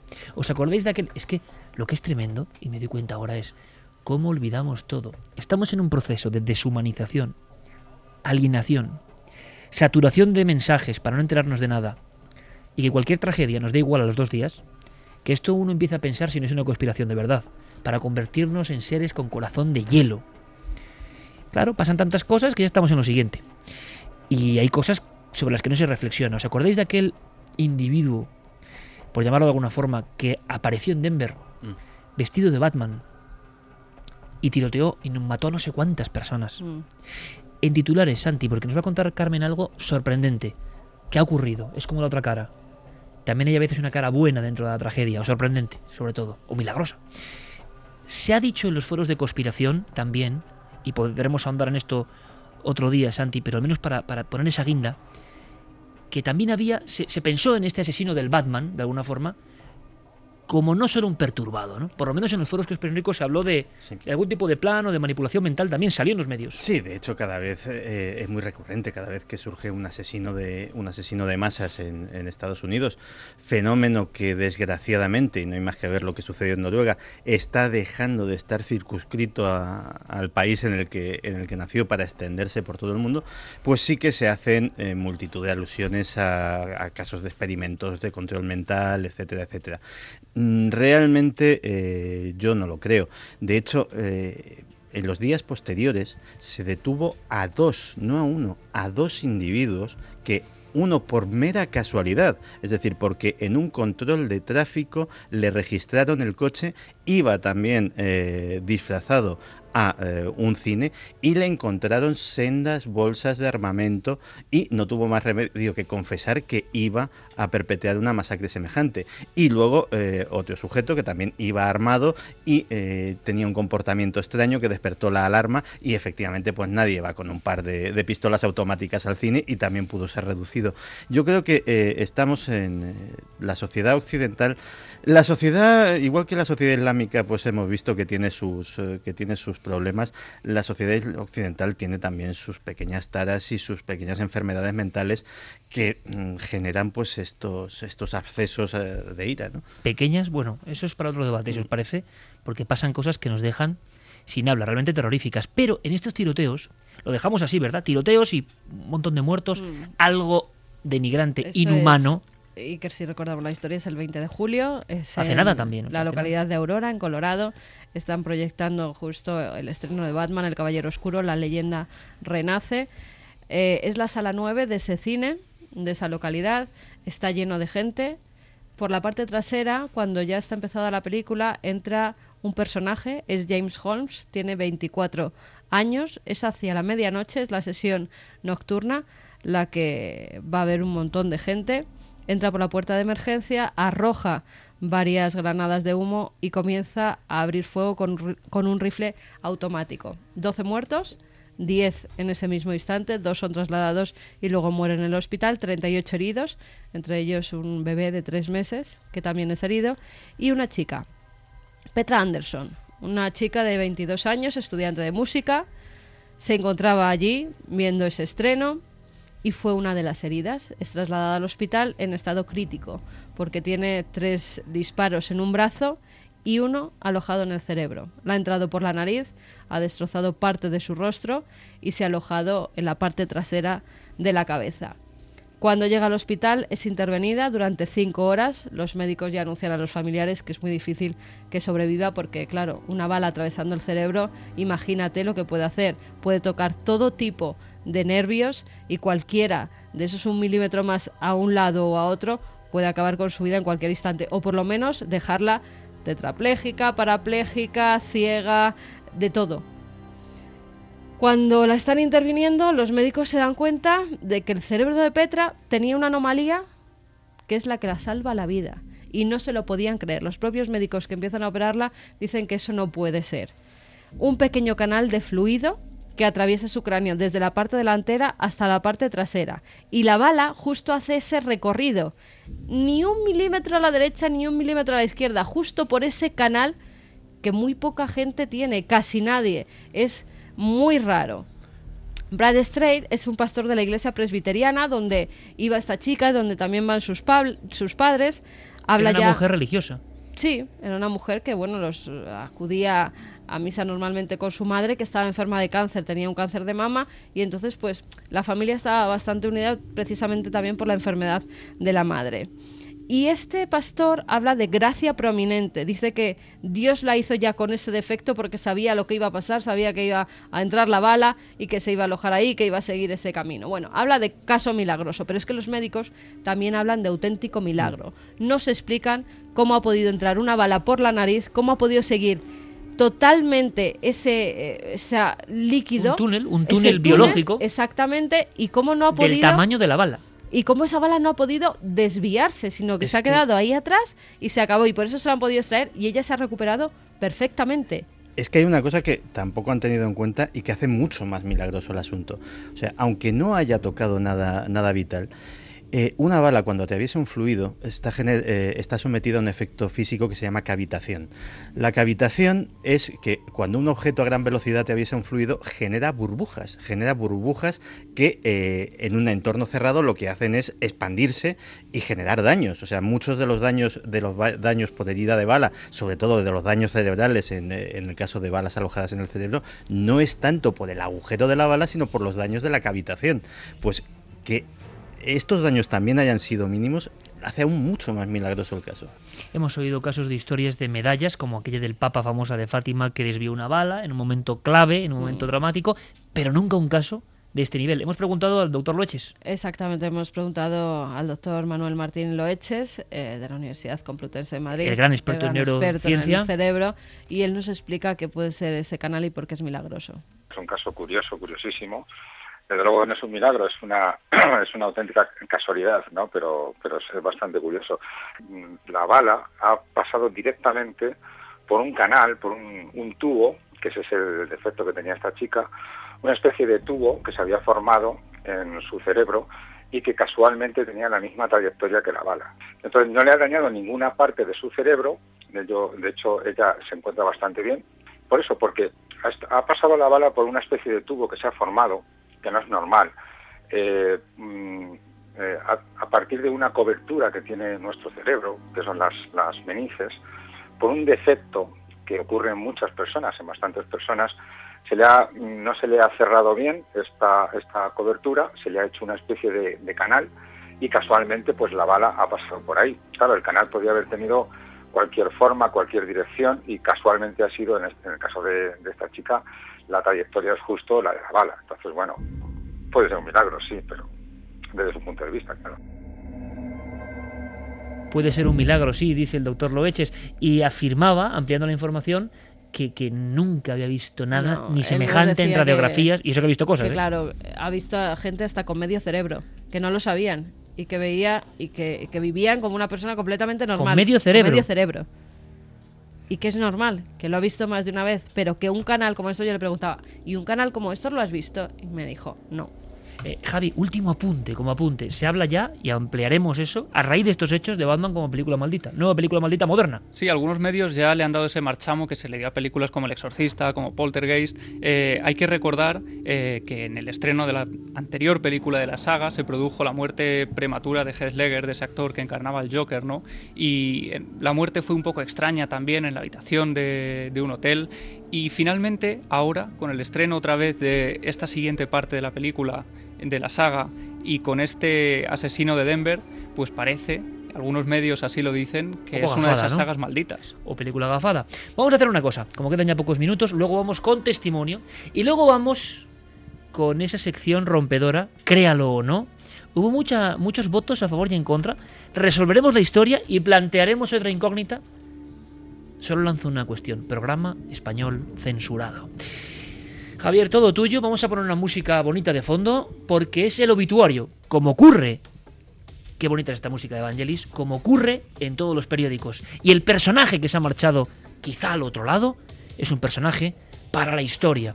Pasarán siglos, milenios, y recordaremos su foto, su imagen, su huella. Esta semana el mundo ha contemplado el magnífico edificio gótico que se encuentra en el centro de Washington DC y que se conoce como la Catedral Nacional. Pocos saben que hay una vidriera en ese edificio que tiene engastada una pequeña roca lunar, un fragmento de los 382 kilos de piedras que se trajeron las naves Apolo en sus misiones entre el año 69 y 72 de la superficie de nuestro satélite. Y debajo justo de esa vidriera se ha oficiado el funeral de Estados Unidos por su héroe perdido este verano. Falleció el 25 de agosto, eh, su nombre es Neil Armstrong, fue aquel hombre que dio un pequeño paso para el hombre, pero un salto de gigante para la humanidad, y que para los brahmanes de la India probablemente acometió una de las mayores hazañas concebibles para nuestra especie, equivalente al Gilgamesh de la famosa epopeya sumeria. Y es que, según los brahmanes, en la India es donde reposan las almas de los muertos. Así que Armstrong pisó la luna, quizá el territorio de los muertos, pero hizo algo que nadie había hecho antes y es volver para contárnoslo.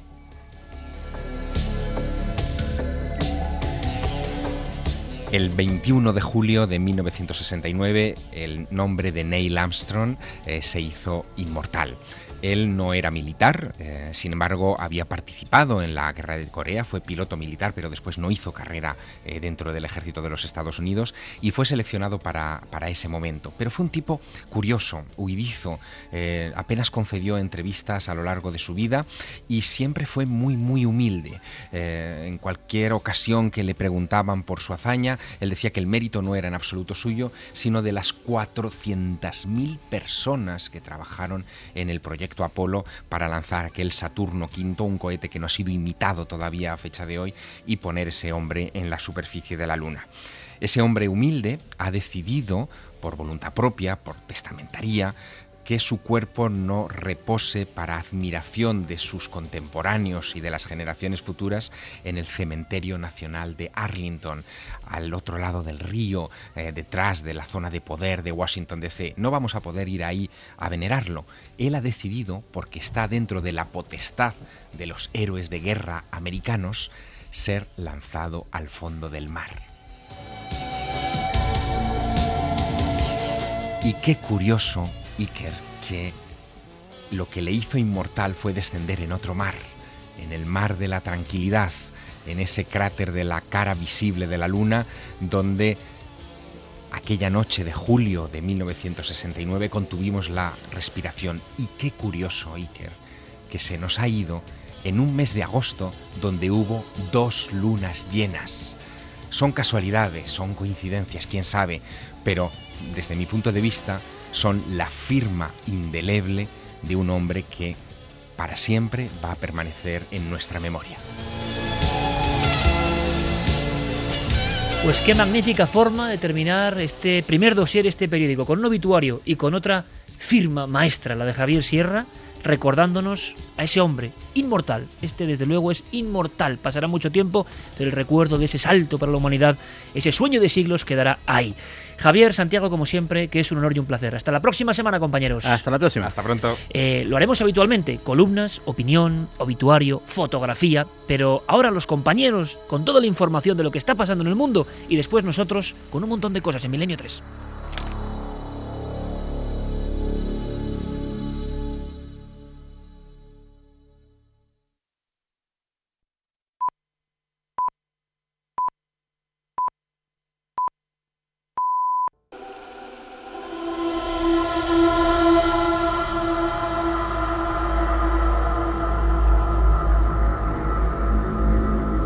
Estamos aquí de nuevo, Milenio 3 en la cadena Ser. Empezábamos el periódico sonoro de cada semana con toda la actualidad, y es mucha y nos hemos dejado una buena parte, con el titular La presencia de un supuesto fantasma asusta en el ayuntamiento, diario Jaén. Regresamos a Andalucía, en esta parte más clásica ya del programa, luego vendrá Diego Marañón, luego todos vuestros mensajes y un sinfín de cosas en este cambio de ritmo de alguna forma. Bien, eh, si empezábamos con la fotografía de esa muchacha de 7 años que cambia la historia, esa nueva especie, la foto a continuación sería, Javier Pérez Campos, compañero, la de un parque de bomberos, si no me equivoco, también Andalucía, un pueblo de Córdoba y un testimonio, como es fundamental a estas horas de la noche. Sí, vamos a hablar con Francisco, que él es eh, bombero, él vive en Córdoba ahora, pero estuvo unos años trabajando en el Parque de Bomberos de Hinojosa del Duque. Y curiosamente, eh, bueno, ahora nos lo contará él mucho mejor, pero él, eh, al ser de Córdoba, tenía que dormir en ese parque de bomberos. Él era el único que dormía allí, dormía eh, completamente solo. Y más de una noche eh, fue testigo de fenómenos paranormales, de apariciones que ahora él nos contará. Y lo curioso es que este parque de bomberos estaba pared con pared con un sitio muy peculiar. Perfecto, esa es la ficha de este testimonio. Tenemos a Francisco y por supuesto le agradecemos el hecho de que esté con nosotros en directo, ni más ni menos, a estas horas ya de la altísima madrugada. Francisco, buenas noches. Hola, buenas noches Iker, buenas noches Javi, ¿qué hay, qué tal? Pues escuchándote muy atentamente seguro a partir de ahora toda la audiencia, sí. porque, hombre, vosotros que estáis, y, bueno, que, sabemos que tenemos un gran predicamento y un, y un seguimiento en el cuerpo de bomberos, que sois auténticos héroes modernos, ¿no? Y que salváis muchas vidas. Claro, no debe ser fácil hablar de esto, ¿no? Pero, pero tú en aquellas noches en que dormías en este parque de bomberos, vamos, te encontraste con el misterio. ¿Cómo empezó todo? Sí, la verdad que las noches se hacían bastante largas, porque, bueno, eh, poniéndonos en antecedentes, el parque de Hinojosa del Duque a un parque auxiliar, a un parque pequeño, Entonces, eh, de noche se cierra el parque. Eh, claro, los que somos de Córdoba, en concreto yo y otro compañero mío, nos quedábamos a pernoctar porque los turnos eran día, descansabas de noche y día, pero para evitar hacer eh, 100 o 200 kilómetros, pues nos quedábamos en el parque. Eh, entonces, eh, a partir de la, a partir concretamente de la una de la, de la mañana es cuando se producían estos fenómenos. Eran fenómenos de, de todo tipo, Iker, desde raps, arañazos en los muebles, golpes en las puertas, voces que me llamaban, incluso, incluso nubes con forma humana y a veces, a veces veía físicamente a, a un joven de unos 35 años pasear entre los camiones de, en, la, en, en la planta en la planta baja. Vamos a ver, Francisco, tú estabas Vamos a ponernos en situación, porque imagino que son muchas noches, una recopilación amplia de fenómenos Sí, sí, sí. y que además sabemos de la solvencia y la profesionalidad, desde luego incuestionable, de, de los bomberos españoles, ¿no? Pero claro, tú estás ahí solo. Eh, y, ¿Y cuándo empiezan los fenómenos? Eh, ¿Cuál es la primera noche en la que empiezas a ver cosas? Bueno, yo realmente casi casi desde el primer día que entré de turno en el Parque de Hinojosa, porque yo bueno, primero estuve hice, tuve una andadura de unos meses en otros parques hasta que me destinaron al, al parque este. ¿Nunca te había pasado nada extraño? No, eh, en esos parques no. Precisamente fue en este parque cuando, curiosamente, el primer día cuando entré vi que eh, pared con pared eh, había un tanatorio, un tanatorio familiar. Bueno, ya me picó la curiosidad, ¿no? Entonces no sé si fue prácticamente desde el primer turno, tu primer turno, segundo turno que tuve allí por la noche, es cuando empecé a sentir las presencias, en fin, los fenómenos paranormales. Y bueno, curiosamente, curiosamente era yo el único que lo sentía porque mi otro compañero que era de Córdoba, que también se quedaba a dormir, bueno, lo que pasa es que él se quedaba menos noches que yo. Él decía que no sentía nada, salvo una experiencia que tuve con él de día, que me parece que fue una de las pocas experiencias de día que tuve. O sea que él por la noche no veía nada del compañero o dormía tranquilamente. Él dormía tranquilamente, eh, yo le comentaba si de vez en cuando si a él le pasaba, si a él había escuchado algo, pero bueno, hay personas que son un poquito más reacias a estos fenómenos y quizás pues por, por eso mismo pues tampoco se le, se le presentan estos fenómenos. Francisco, nos pregunta la gente eh, si, claro, pudo haber un fenómeno de sugestión al saber tú que eso estaba pared con pared con un tanatorio No, y generarte un miedo especial. no, imposible, no porque bueno, al principio sí sentía un poquito como de incertidumbre, pero bueno, eh, estuve allí casi cuatro años en el parque, bueno, no sé, no me acuerdo exactamente el tiempo que estuve, y, y al final lo- mm, ya no tenía miedo, al final lo veía como una cosa rutinaria. Claro, es que son cuatro años de experiencias, que es que Sí, esto sí, es sí, sí, impresionante. sí, Y me cuentas que dentro del abanico de las experiencias clásicas que todos hemos oído y conocemos, que te van inquietando, llegas a ver algo que yo he escuchado, por ejemplo, en el asunto de la famosa Diputación de Granada, una especie de, de nube, de forma de nube, que, que va formando una especie de cuerpo. Sí, eh, curiosamente, en la planta de arriba, que era donde, donde se descansaba, tenía la sala con el teléfono, en fin, y donde solía pasar yo la noche allí, eh, para entrar a esa sala había una cristalera. Entonces pasabas por la, por la cristalera, que era una puerta bastante grande, y la cerraba. Entonces, más de una noche, bastantes veces, Iker, mm, estando haciendo los partes, rellenando los partes de intervención del día, en fin, haciendo el papeleo, vi pasar a través de los cristales eh, como cruzaba una nube, una nube eh, con forma humana, no se le distinguía ni los ojos ni las facciones de la cara, pero sí se le distinguía la cabeza, el cuello, el tronco y los brazos, pero curiosamente de la cintura para abajo no se veía nada. Esto más de una vez, más de una vez en plena noche y tú ahí solo. Sí, sí, sí. Bueno, yo Sí, creo que es sí, una sí, situación que un sí. poco, un poco, eh, hemos escuchado en alguna ocasión testimonios muy parecidos, ¿no? Hay que mantener un poquito la templanza, la intentaba mantener y, en fin, cuando me veía un poquito más nervioso de la cuenta, pues bajaba abajo o me salía fuera del parque y luego volvía a subir y ya está. ¿Y, y ese chico que veías entre los camiones, eh, cómo era físicamente? ¿Pudiste mm, verlo si tenía el cabello oscuro, si era Sí, alto, si era bajo? Lo vi perfectamente. Además, curiosamente, esa experiencia la compartí con un compañero. Lo que pasa es que él no lo vio, él estaba en la planta de arriba. Yo estaba pasando la revisión a los camiones, porque, bueno, uno de, los, de, las fun- de las funciones fundamentales nuestras es mantener al día las herramientas nuestras que vamos, que vamos a utilizar a diario, las herramientas de descarcelación, mangaje, en fin, eh, toda la toda la parafernalia que rodea eh, a los camiones de bomberos, ¿no? Entonces, por detrás del camión vi que una persona entraba rápido por la puerta. Curiosamente no sonó la alarma que tenemos puesta porque hay un sensor. Nosotros allí teníamos un sensor que cuando entraba alguien sonaba ese sensor. Bueno, pues yo vi pasar una persona rápido, pensaba que era un compañero mío. Yo seguí manejando, en fin, las herramientas del, del camión. Eh, pasó rápido detrás mía y le dije y lo saludé porque pensaba que era un compañero un compañero mío. Hola, ¿qué pasa? ¿Qué tal? Pero yo seguía lo mío. Entonces, cuando no me contestaba, me di la vuelta, entonces lo vi de espalda. Lo vi de espalda, bueno, iba con unas con unas chanclas negras, eh, era verano, lo vi con unas sandalias negras, un pantalón vaquero pirata, una camisa una camisa grisa sin ajustadita y una melenita morenita y, me- y bueno, físicamente se parecía mucho a un compañero mío del parque. Entonces, este, eh, al entrar, vamos a llamarle persona, esta persona, a las taquillas, porque entró rápidamente a, la- a las taquillas, pegó un portazo, entonces al pegar el portazo, mi compañero que estaba en la parte de arriba, sí se asomó y me dijo, Francis, ¿quién es, quién es el que ha entrado? Y digo, y le dije en voz baja, creo que ha sido Edu, Edu, que, era un compañero que tenemos, porque se parecía físicamente mucho, ¿no? Entonces él bajó y, y estuvimos hablando, bueno, para nos querrá gastar una broma, no sé qué. Entonces había un sofá justamente al lado de la entrada a las taquillas y le pusimos el sofá en la puerta para que no pudiera salir. Bueno, estuvimos allí sentados 15 minutos esperando que saliera, nosotros no, en fin, en plan un poco guasa, ¿no? Bueno, pues ya saldrá, ¿no? Ya saldrá. Eduardo, no sale, no sale. Bueno, pues a la media hora ya empezamos a pensar que podía haber sido alguien que iba que, que mm, con malas intenciones para robar, ¿no?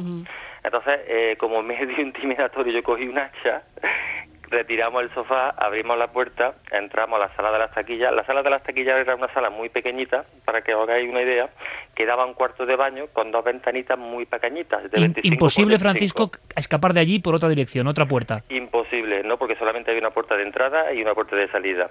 Entonces entramos y no había nadie. Eh, se había fumado, ¿no? ¿Y ¿Cómo, os quedáis? La broma, la broma imagino que os dejó helados en ese Eh, momento a dos no compañeros yo- bomberos. Yo me quedé frío, mi compañero se quedó, se quedó frío también, pero claro, él no lo vio físicamente. Yo sí lo vi físicamente y lo vi cómo iba vestido. Curiosamente, conozco al, conozco al muchacho, dueño del tanatorio.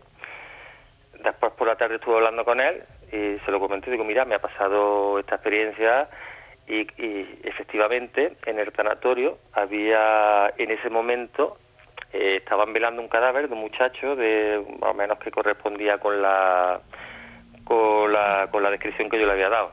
Unos 35 años, media melenita morenito, muy parecido a un compañero nuestro, en fin, eh, yo me- nos quedamos un poquillo así. ¿Pudiste ver, pudiste ver al, al difunto? Sí, ¿Y se te pareció? sí.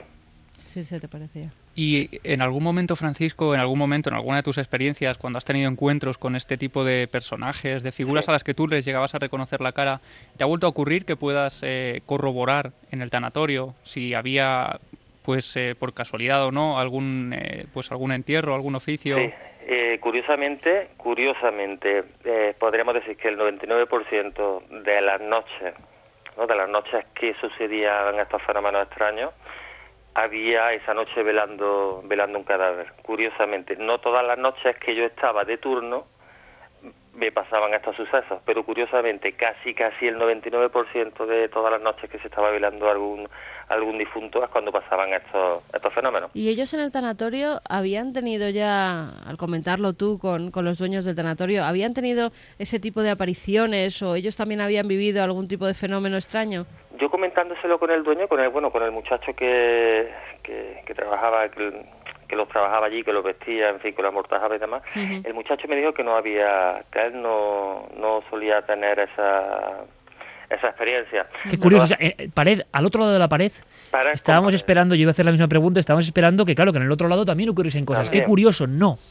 En el otro lado no. En el otro lado no, simplemente en el parque. Yo no, la verdad Curioso. que no lo entiendo, una cosa que no llego a entender. Quizás también, eh, o quizás también se pudiera, eh, pudieran haber sucedido en el tanatorio, pero claro, allí al haber gente, pues pasan más desapercibidos esos raps, esos golpes, esos arañazos, esas palmadas, esas voces. Porque, Eh, eh, claro, la Francisco, ¿es lo que más te asustó esta aparición, imagino? Esta, esta broma, entre comillas, del, del sofá o, o a solas llegaste a pasar alguna noche peor todavía? Pues yo he pasado noches, sobre todo, sobre todo las primeras noches lo pasé bastante mal porque mm, me echaba muchas veces, ¿no? Cuando no estaba de turno, eh, sobre, sobre todo era a partir de las, bueno, a partir de la una, pero sobre todo se concentraban los, los, los fenómenos a partir de las dos y media, tres, tres y cuarto, so- sobre esa hora es cuando yo sabía que iba a pasar, entonces me mantenía un poquito alerta, ¿no? Pero al principio no, me echaba en un sofá y, y cuando cerraba los ojos, pues a los pocos minutos sentía los pasos, sentía pasos físicos de alguien que estaba entrando y que estaba andando al lado mía, ¿no? Entonces he pasado bastantes noches mal, ¿no? Mm, Pero en fin. Eh, Francisco, al- mira, una cosa importante. Yo estaba recordando, mirando a Carmen ahora, experiencias. Uno de los lugares donde yo peor me he encontrado, y tengo que decirlo, su gestión o no, y hemos estado creo que en algunos sitios en el mundo y en España, eh, es el tanatorio de Ceuta, donde la sensación que, bueno, uno no sabe por qué, su dinámica, la sugestión, lo que uno quiera, pero hay un porcentaje que uno no llega a explicar. Yo me encontraba fatal, ahora recordando esta historia y además sabiendo cómo sois los bomberos, porque yo me imagino que tú en tu vida has tenido que actuar en situaciones de peligro, de miedo, y este es un miedo, imagino, completamente diferente a los demás, ¿no? Sí, es totalmente diferente, ¿no? Porque en las estaciones de, de, de bomberos lo que se crea una tensión, una adrenalina, un estrés, ¿no? Que, que también se puede controlar, ¿no? Pero, pero es totalmente diferente, ¿no? Eh, este es un miedo aparte, esto al principio se puede decir que es pánico, ¿no? Hasta que no te ya lleva un recorrido con estos fenómenos y ya poco a poco los vas asimilando, entonces eh, al final pues ya lo veía ca- como casi una cosa normal allí en el parque, ¿no? Hablabas de voces, Francisco, eh, y, de tu templanza. Me imagino que, que un hombre que es bombero sabe muy bien lo que es el valor y al final hasta el organismo, yo creo, si tienes que pasar cuatro años todas las noches ahí, se tiene que hasta habituar. Es una cuestión de supervivencia y de evolución. Sí, Pero tú me hablabas de voces incluso en alguna ocasión. Voces que llegabas a reconocer, ¿eran palabras perfectamente audibles o sonidos? L- Bueno, eh, a veces eh, escuchaba palabras, lo que pasa es que no las podía descifrar, ¿no? Pero mayormente lo que hacían era llamarme por mi nombre. Supongo yo que cuando una persona fallecida eh, llega a ese estado se le amplía la conciencia tiene acceso a, más información de la que tenemos nosotros, ¿no? Quizás pues querrían llamar mi atención o, en fin, supongo yo el- la, lo que pienso que, que pasaba cuando, cuando me llamaban y cuando me pasaban eh, esos sucesos. Eh, Francisco, mm, da la sensación en general de que tú has vivido muchos fenómenos continuados y sin embargo cuando hablabas con los superiores o con otras personas de este tipo de experiencias, ¿cuál es la respuesta? ¿Silencio o incredulidad? Eh, entre silencio e incredulidad, entre las dos cosas, ¿no? Porque incluso los mismos compañeros que trabajaban conmigo en el parque, que no pernoctaban porque vivían en el pueblo, pues un poquito de incredulidad, ¿no? Más silencio, en silencio, incredulidad y, en fin, una mezcla de las dos cosas. Pero claro, eh, tampoco son cosas que puedas contar así y, a- y hablar eh, a la, a la ligera con la gente, porque la verdad que, que son situaciones que aunque sean compañeros tuyos, hay muchos que no lo llegan a entender. Francisco, pues bueno, yo espero que haya llegado la tranquilidad. Sí, Te agradezco un montón este testimonio porque si la pasada semana teníamos un miembro de la Guardia Civil, ahora tenemos a otro miembro de un cuerpo que yo creo que salva muchas vidas y que, y que actúa constantemente eh, para, para salvaguardar ¿no? Ah, en toda España. Y es muy, muy interesante que alguien cuente que en un parque de bomberos, anexo a un tanatorio, han ocurrido sucesos tan alucinantes e increíbles como el que nos has Increíble, contado de este muchacho. Yo te mando un abrazo muy fuerte y todo el equipo, Francisco. Otro abrazo y gracias por, por, por invitarme a vuestro programa. Gracias, Francisco. Un abrazo muy grande. Gracias. Desde luego, Francisco, eh, yo entiendo cuatro años viviendo fenómenos. Yo imagino también que el factor sugestión y el factor de contaminación, bueno, puede hacer o que, o que salgas corriendo, o que más o menos te habitúes, o tengas que enfrentarte porque por obligación, me lo estoy imaginando solo. ¿Y sabes por qué me lo estoy imaginando solo? Porque yo vi muy bien a la funcionaria de Ceuta en el tanatorio trabajando sola. Mm. Y recuerdo perfectamente que en un momento dado, en aquel tanatorio donde pasaban cosas, habían oído voces, se habían visto figuras prácticamente, sobre todo voces, y había intervenido la policía, ¿os acordáis? Estuvimos allí en el 2006. Quizá lo que más me impresionó, y por eso también la sugestión me acompañó en todo ese viaje, fue ver a la... Estábamos Juan G. Vallejo y yo recuerdo solos abajo con ella en un momento dado y se fue la luz. Y dice, no es muy habitual los apagones. Y yo me imaginé a aquella señora en ese viejo tanatorio, sola, cuando se va la luz. Es que claro. Sola con los difuntos en las diferentes habitaciones. Ahora te digo una cosa, yo siempre pienso que ya he escuchado todo. La semana pasada, bueno, no creo que siempre haya testimonios así, pero la semana pasada el testimonio, como lo describe el Guardia Civil, dices, es que la iconografía del misterio es tan rica que supera cualquier imaginación, que puede estar compuesta de un montón de cosas, pero la pintura que te cuenta el testigo te sigue sorprendiendo, no lo has escuchado todo. Ahora la historia de la broma, con las chanclas, la camiseta, el pantalón pirata, que es totalmente rupturista con todo lo que uno imagina. El niño, la figura con la túnica. No, no, esto era un tipo normal. Y que ocurre eso y le ponen... No sé, siempre hay una vuelta de tuerca, sea lo que sea el fenómeno, que te deja absolutamente sin palabras. Y sobre todo el detalle, además, porque como tú dices, yo creo que la sugestión eh, de estar durmiendo en un lugar sabiendo que pared con pared eh, tienes un tanatorio, que hay un difunto que lo están velando, creo que es eh, bastante importante. Pero el hecho de que en este caso él acudiera casi por casualidad al tanatorio y viera la cara del difunto que estaban velando justo en ese momento y se correspondiera prácticamente con lo que era A mí se me parece visto, más fuerte. Yo creo que aquí Es que además ya, mira, esta gente que trabaja o en los tanatorios, ya la sugestión, han visto tantas cosas que ella nos lo decía, la funcionaria, yo me acuerdo de, de Ceuta, decía, si es que aquí tengo yo que coger los ataúdes, tengo yo que Sola. poner bien a los muertos, sola, porque además justo cuando estábamos ahí llegó un difunto, ya una había uno en una sala y llegó un otro que normalmente es ella la que tiene que, que ponerlo ella sola en la habitación. En este caso, Juan G. Vallejo tuvo que ayudarla porque no podían con el ataúd, era además una persona que con un peso importante y no podía ella sola. Y yo me imagino que ya han visto de todo. que un bombero ha tenido que ver de todo. Exacto. Ha Es tenido que, ver es que nuestra mente, ha es tenido que nuestra ver- mente, yo pienso, sinceramente, ¿verdad? Y esto es muy importante lo que estás diciendo. Primero, la naturalidad con lo que le ha contado. Segundo, hasta a veces con una sonrisa como diciendo, es que no, no se puede pensar otra cosa. Y a veces también tragando saliva que le escuchábamos. Es una mezcla de todo eso y lo ha contado fantásticamente, bien descrito. Pero lo que tú decías, esta gente no es como nosotros. Esta gente ha visto el horror, el horror de verdad. Por lo tanto, algo muy fuerte tiene que Claro, ocurrir para que para que se asuste y para que vea que no es algo normal, que es algo que se sale de lo habitual.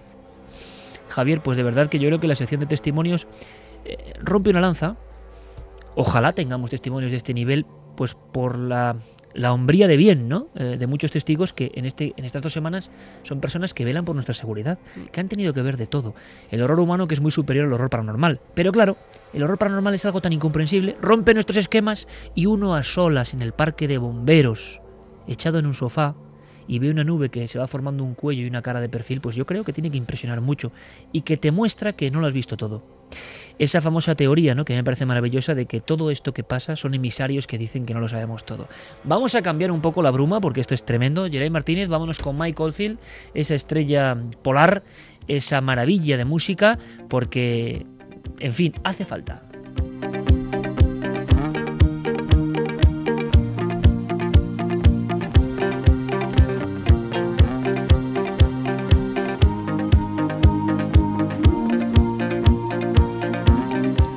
Pues vamos con algunos de los mensajes, en este caso de los tuiteros. Susana Pérez, trabajar en un tanatorio tiene que dar miedito. Pues bastante, me imagino.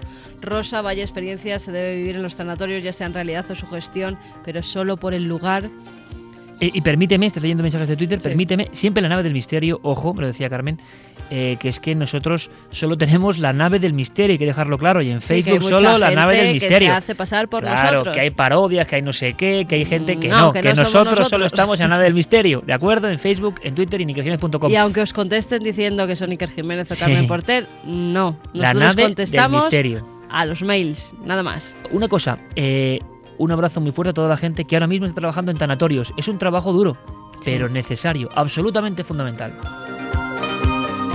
y en general a toda la gente que trabaja de noche, que nos escuchan muchos. Jorge Ruiz, al lado de un tanatorio, figuras, pasos, voces, ruidos, me llamaban por mi nombre y no había nadie. ¿Y ahora quién se duerme? Nos pregunta.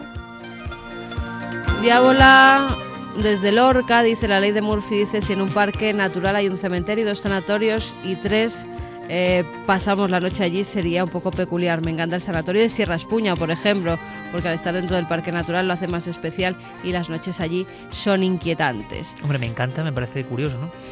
Bueno, hay gente que le gustan esos lugares para pasar un poco de, Sí. de Hoy me he encontrado en la calle a un chaval con la camiseta del Valencia Sí. que me dice, estaba pensando irme a acampar dentro del hospital del tórax. Yo le he dicho que hay mejores planes, ¿no? Que irte a acampar dentro del hospital del tórax, pero bueno, así estamos. Bueno, sobre todo si van a esos lugares que tengan mucho cuidado Por porque eh, hay peligro, pero físico. Físico de que se caigan o que les pase algo. Así que mucho cuidadito. Buenas noches, trabajo en un cine de España y puedo asegurar que es una película maldita. La de Batman. Batman. Teníamos dos copias, una se paraba constantemente, se supone que había fallos con la cinta 35 milímetros, la otra copia tenía fallos en el audio. Lo pasé muy mal intentando arreglar todo eso. Nunca antes pasó algo así, dos copias encima. No era normal. Dime, Javi. Bueno, te contaré ahora rápidamente también una anécdota que ha pasado pues esta tarde cuando regresaba a Madrid, ¿no? En un eh, taxi de Ciudad Real, eh, el taxista, el conductor, decía que era muy fiel y- del programa, que era un auténtico fan y que había estado trabajando eh, varios meses en Tarragona.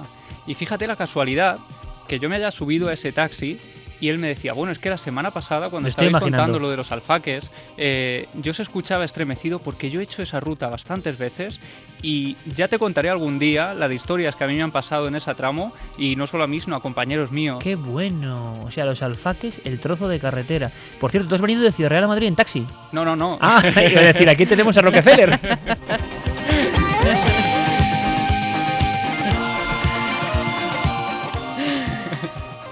Nos dice también Drip Drup, si es que yo ya lo había dicho, todos los días ocurren milagros, solo que no somos conscientes de ello, por lo de la chica con la bala alojada en el cerebro. Sin duda. Francisco Javier, ladrones de nubes, eso es la primera vez que lo escucho en mi vida. Pues sí, eso es que no se escuchado existe. Milenio 3 hace muchos años, porque lo hemos hablado más de una ocasión.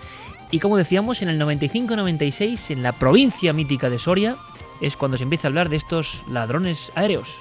Miguel Nombela nos dice, tengo claro que lo de los disturbios y las embajadas es algo orquestado y que interesa a radicales islamistas y a la derecha antimusulmana.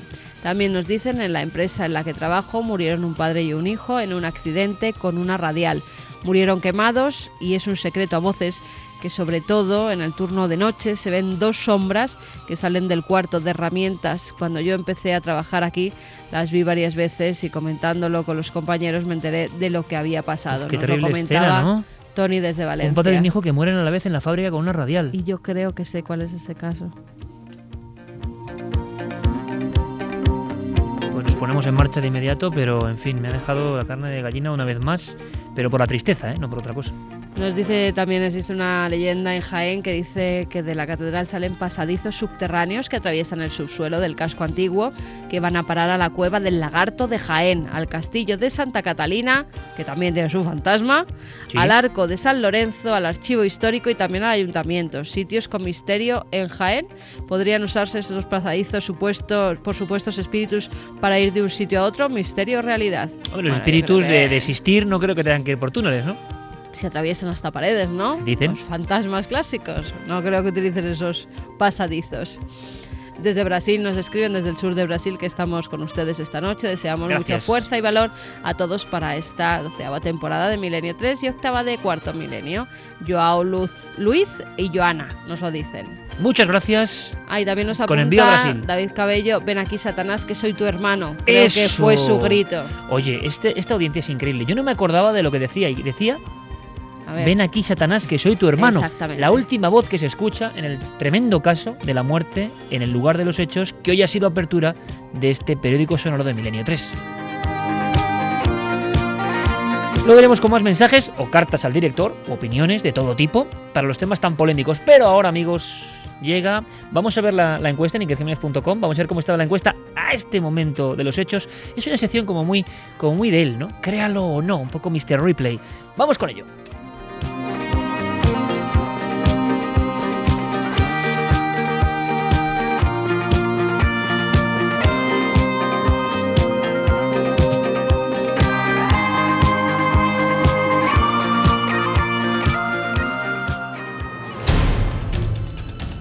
Quedan 97 días para el fin del calendario maya. 2012 pasará a la historia como el año en el que el gobierno de los Estados Unidos promovió una campaña de sensibilización pública ante grandes catástrofes única.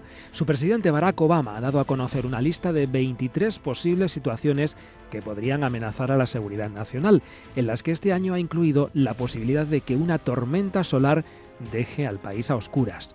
La lista hecha pública dentro de la llamada Directiva Presidencial número 8 pone especial énfasis en las catástrofes de carácter natural y por primera vez admite que el llamado clima espacial debe ser observado con cautela.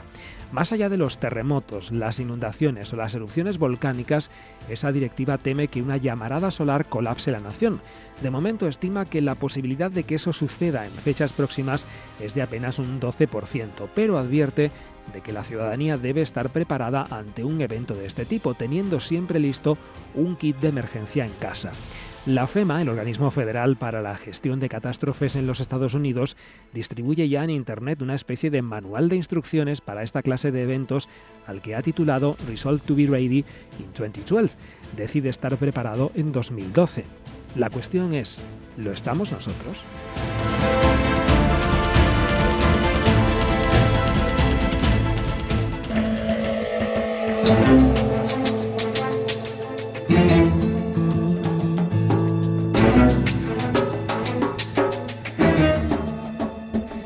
Carlos Cala siempre pendiente de la cuenta atrás, ese calendario cuando dice 97 días para el fin del calendario maya. Uno se queda como diciendo, caramba, tan poco tiempo. Pues sí, estamos aquí, es increíble. Y espero que sea para mejor, porque tal y como está el patio, el fin del mundo no hace falta que sea una explosión, ¿eh? ni mucho menos. El fin del mundo está en muchas mentes también. Eh, vamos con nuestra sección, créalo o no. Un dato antes de saludar a Maese Diego Marañón. Él contaba, para quien se incorporó esta semana, una historia. Todas las historias están fluyendo por la red sobre todo y nadie sabe si son verdad o no. Hay que tener un detective de lo digital y descubrir. Una llamada del más allá. Hicimos una propuesta, eh, por cierto, aquí se votó y nosotros dijimos que verdadera, Yo ¿no? dije que verdadera. Javi también. Y yo también. Y Fermín Geray Agustí y. Geray falsa. ¿Qué dicen los votos a ikerjiménez.com? eh, verdadero un 58,2% y falso un 41,8%. Y es que han participado casi 2.000 votos, ¿no? Sí, 1915 respuestas. 1915 respuestas. Me, me parece fantástico. O sea que hay un 58% que dicen que verdadero. Diego Marañón, ¿quién ha acertado? Compañero, buenas noches. Muy buenas noches, Maese Iker. ¿Qué tal estamos? Dígame usted. Pues tenemos una audiencia bastante perspicaz, no tanto nuestro técnico de sonido y nuestro productor. y efectivamente es una historia verdadera, eh, Ah, lo que contábamos eh, la semana pasada. Primer suspenso para Fermín Geray. Voy a llevar yo nota de esto, ¿eh?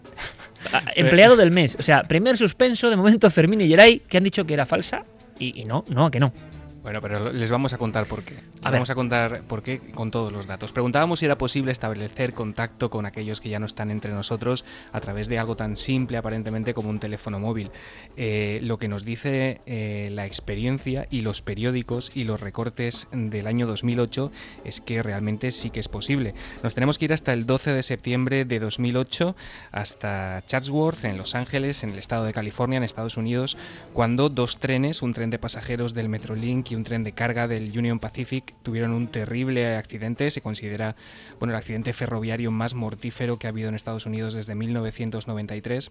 Y como te decía, desde hace cuatro años la historia de Charles Peck, que, era, que es como se llama este hombre que lleva dando vueltas eh, a través de cadenas de emails y de aparentemente leyendas urbanas, ha dado bastante que hablar y efectivamente, Iker, eh, la historia fue más o menos como la contamos. Eh, Charles Peck era un hombre de 49 años, era un empleado de Delta Airlines que había ido a hacer una entrevista de trabajo a Salt Lake City y eh, cuando regresaba a su casa él quería cambiar de ciudad para casarse con su prometida, de la que también tenemos el nombre, Andrea Katz.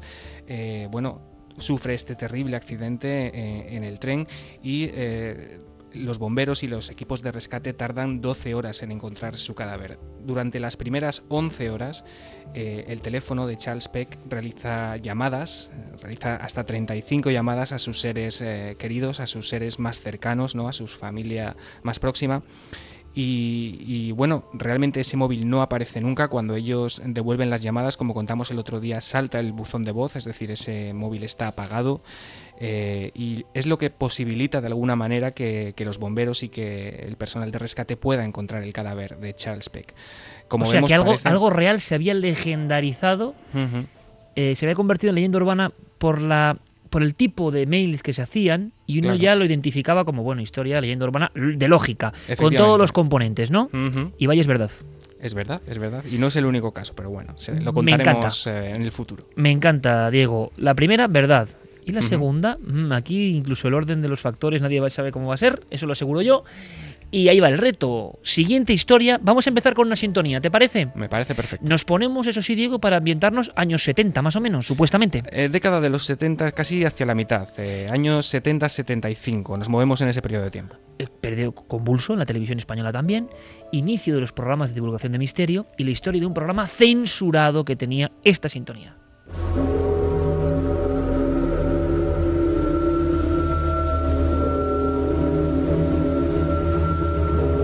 Sintonía, como un alarido, con unas campanadas, un poco tremendo. Hmm. Era un programa que se llamaba Al otro lado. Efectivamente, es un programa eh, del año más o menos, esta emisión es, aproximadamente del año 1975. Debería haber salido al aire en 1975. Efectivamente. Justo además, creo que con todo el tema de la muerte de Franco, claro. Eh, efectivamente, lo que pasa es que el vídeo aparece en, eh, en YouTube, sobre todo, a principios de 2011.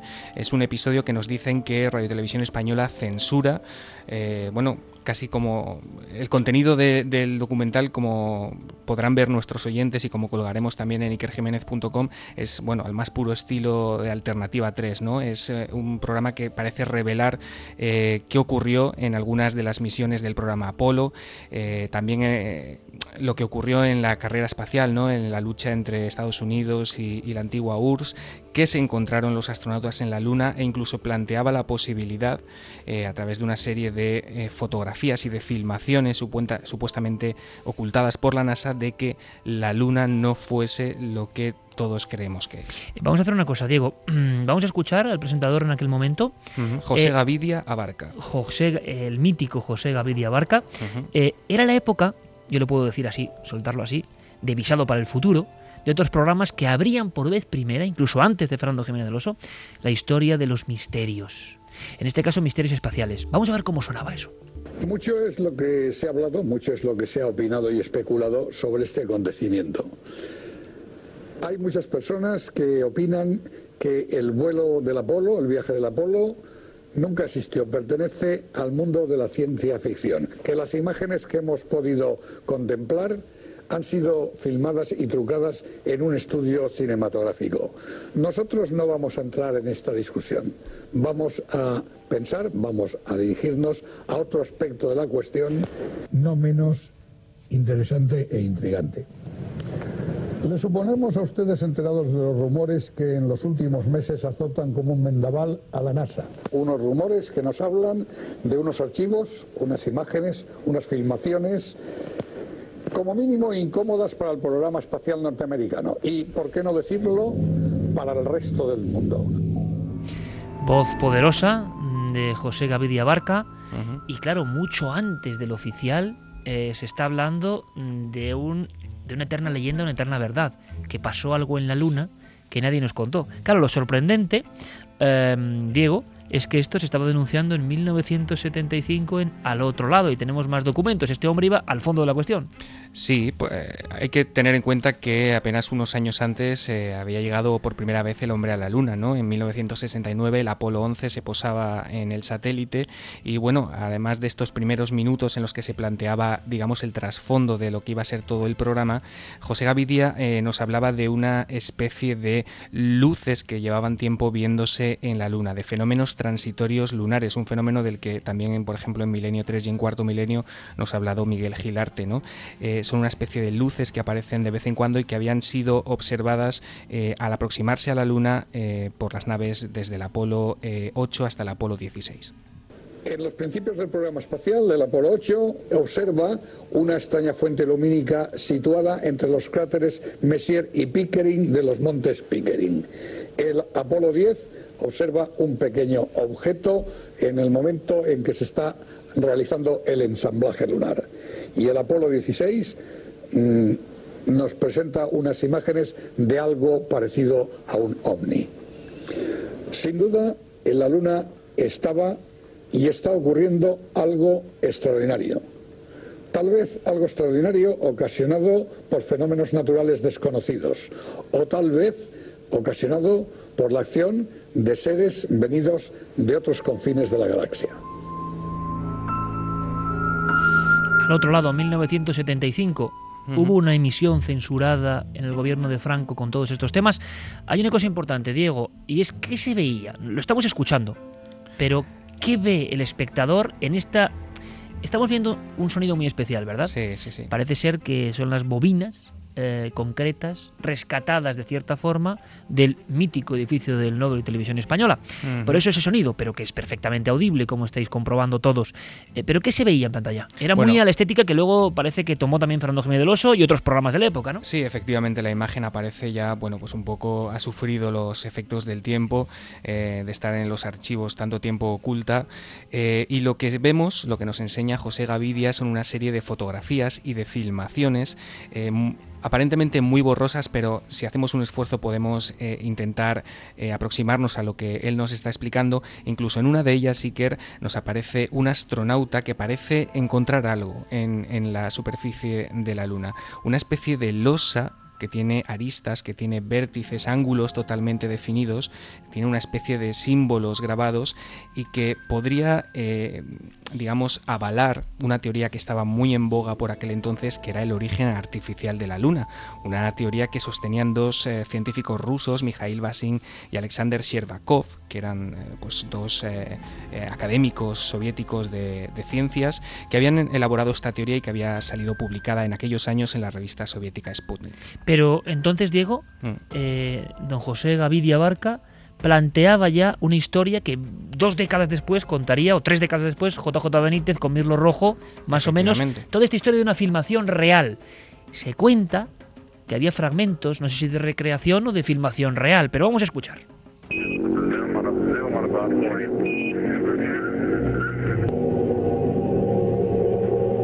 El astronauta parece que ha encontrado algo semienterrado en el suelo. Las comunicaciones están claramente alteradas.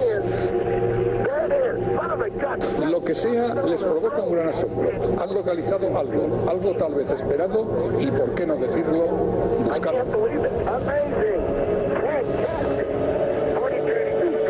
¿Qué se veía en ese momento? ¿Qué veía el espectador o qué nunca llegó a ver el espectador, Diego? Pues lo que te comentaba, se veía la imagen en un traje espacial, una persona embutida en un traje espacial. En la Pero parecía recreación, ¿te quiere Luna. decir, del propio programa de la época o era un no, no, no. documento? Eran documentos reales de la NASA, eh, aparentemente, que habían sido, eh, digamos, eh, adquiridos por, por este programa por al otro lado de alguna manera y que, digamos que las autoridades, el gobierno por aquel entonces, quiso censurar para que no apareciesen en televisión, según, según nos cuenta la historia de este vídeo. Eh, ¿Has querido recuperar? eh, ¿Cuánto duraba el programa, por cierto? El programa, El programa dura se ha 20, recuperado. 20 minutos y está íntegro en la red. 20 minutos se recuperó. Sí.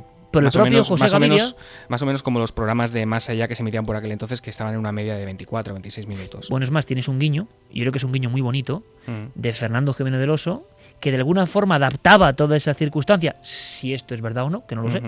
Eh, y hablaba también de la Luna. Le escuchamos a Fernando en Milenio 3 a las 3 y 48. Cómo no, siempre es un placer. La luna es algo familiar, cercano. Ha acompañado a la humanidad desde siempre, o al menos desde hace mucho tiempo. La sentimos como algo nuestro, y tal vez sea algo muy ajeno. Tal vez esté ahí puesta por alguien, aunque esta idea parezca absurda.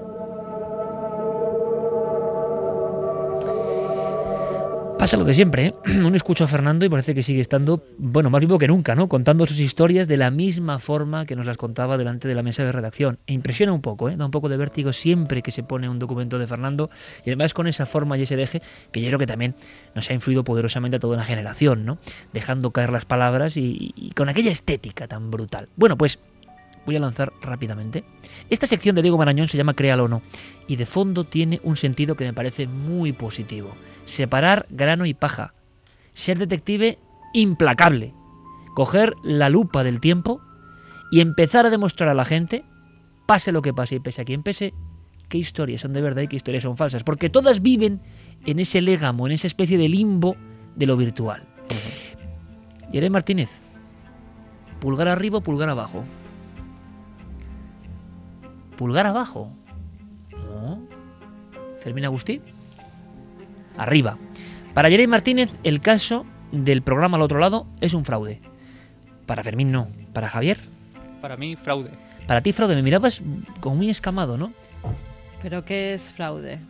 La existencia, grabación o la existencia? la existencia de este programa. Estamos hablando de la existencia de este programa. Ah, Censurado. Falso. Falso. Verdadero. Vale.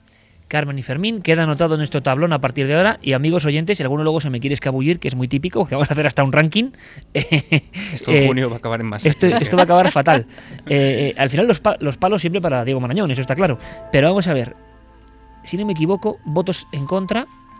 Fermín y Geray. Perdón, eh, ahora ya, ya yo estoy bueno. Geray Martínez y Javi Pérez Campos. A favor, Fermín y Carmen. Durante toda la semana podéis votar, como habéis hecho. Simplemente, aquí sí que no hay ningún... Bueno, el premio de decir, bueno, he acertado, tengo la perspectiva del detective. He visto elementos que me hacen sospechar o que me hacen pensar que esto es perfectamente real. Yo os digo que hay muchas sorpresas, ¿eh? Hay muchas sorpresas en esta sección. Al otro lado, 1975, mes de noviembre, muerte de Franco y un hombre que hacía programas de ciencia que tenía estas grabaciones.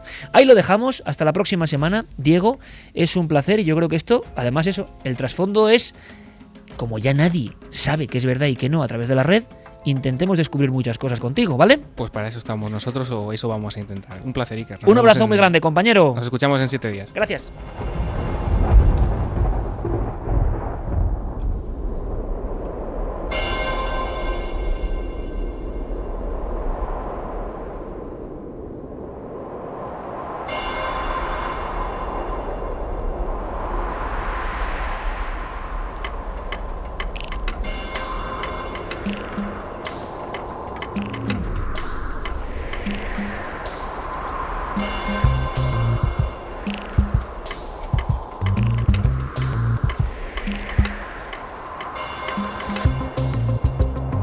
Tres y 51 minutos, solo puedo ver esta música cósmica, Jean-Michel Jarre, para hablar de ese tema. Al otro lado, 1975.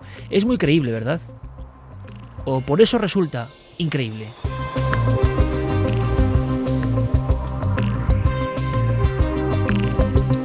Vamos con los mensajes, cartas al director, bueno, al equipo entero, claro.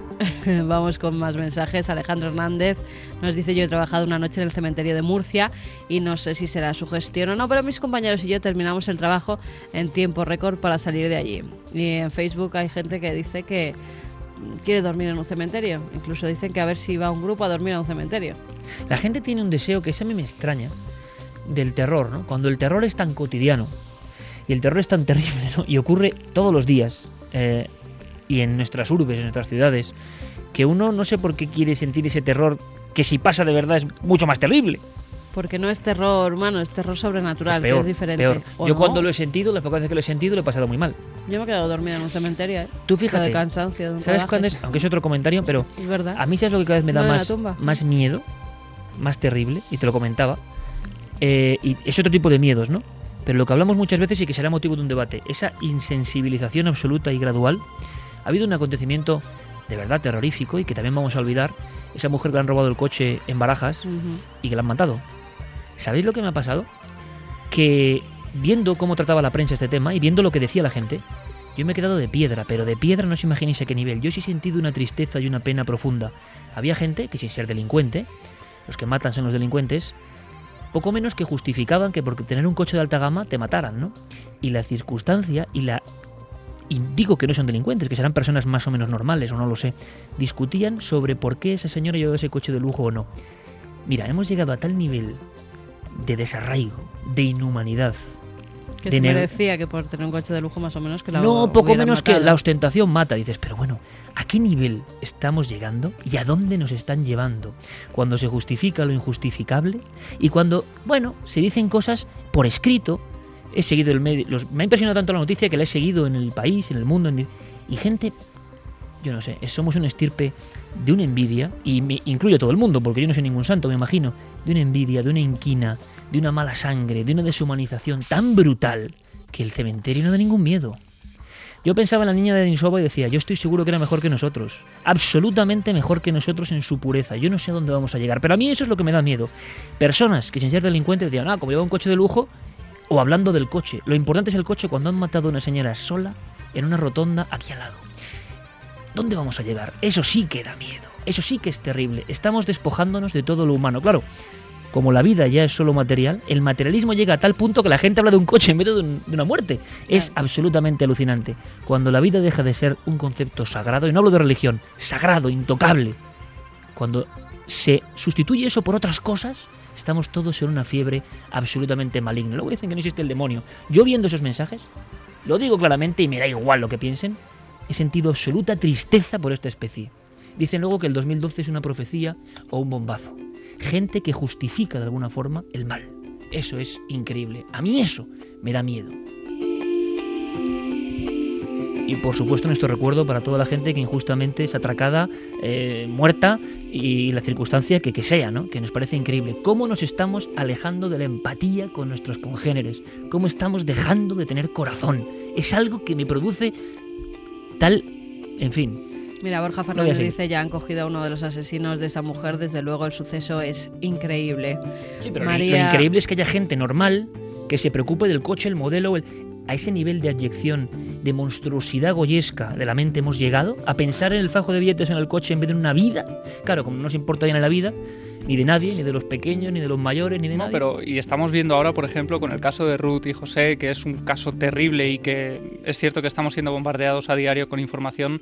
eh, parece que ahora lo que se lleva, lo que está de moda es hacer un comentario jocoso de una noticia, eh, a veces de un mal gusto impresionante, eh, una frivolidad absoluta. Y yo creo que también esa deshu- deshumanización viene por esa sobreinformación también a la que estamos sometidos. Totalmente. Tengo un profesor, eh, tenía un profesor en la facultad que decía, y es una frase que a mí se me quedó desde primero de carrera, y es que la sobreinformación también es una forma de desinformación. Totalmente. Y yo creo que también de deshumanización. de esta mujer con el coche, que es un acto real, y, y permitidme y perdonadme si es así, que ya hemos acabado así, pero yo en estos minutos me gusta decir lo que yo siento también. Somos un equipo de gente. Y lo que es aterrador no es el hospital del tórax, no es el difunto que ya está en el otro lado y no sé si vuelve o no, pero ya está en el otro lado. Lo aterrador de verdad es cómo nos han convertido en seres que cuando hay una muerte injusta de una mujer sola en un coche que le han atropellado para robarle, hay gente que piensa en si modelo, no modelo, cuánto valía, cuánto no valía, por qué tenía ese coche. ¿Qué puede tener en la mente una persona que piensa eso? ¿Va a ser solidaria con los demás? ¿Va a hacer un acto heroico para salvar a alguien? ¿O está mirando el bolsillo? ¿A eso hemos llegado? Es absolutamente brutal. Y mira, a mí, te lo decía a ti, Carmen, que eres mi mujer, y es increíble. Un día voy a hacer un comentario de lo que me han llamado. A mí me han llamado pro-judío, anti-judío, pro-islamista, anti-islamista, ultraderechista, ultraizquierdista, testigo de Jehová, anticristiano, ultracristiano. Es decir, me han llamado de todo los medios televisivos y los... eh, Te quiero decir que nos da igual, que no estamos en ninguna corriente, que somos absolutamente, intentamos ser la única corriente de lo hum- humano. Y entonces, claro, te asustas y te aterras. ¿A dónde vamos a llegar con esta con este bloqueo de la sensibilidad y de la emoción? Lo decía Javier, por cada cosa sensible, con emoción o con poesía o con arte, hay 100.000 y las redes son muestra de eso y todo en general, chabacano, soez, grosero, materialista ultranza. Ya no hay nada sagrado, pero no hablo sagrado de, de sacristía, que no estoy hablando de eso, nada intocable, nada que vale más que lo material.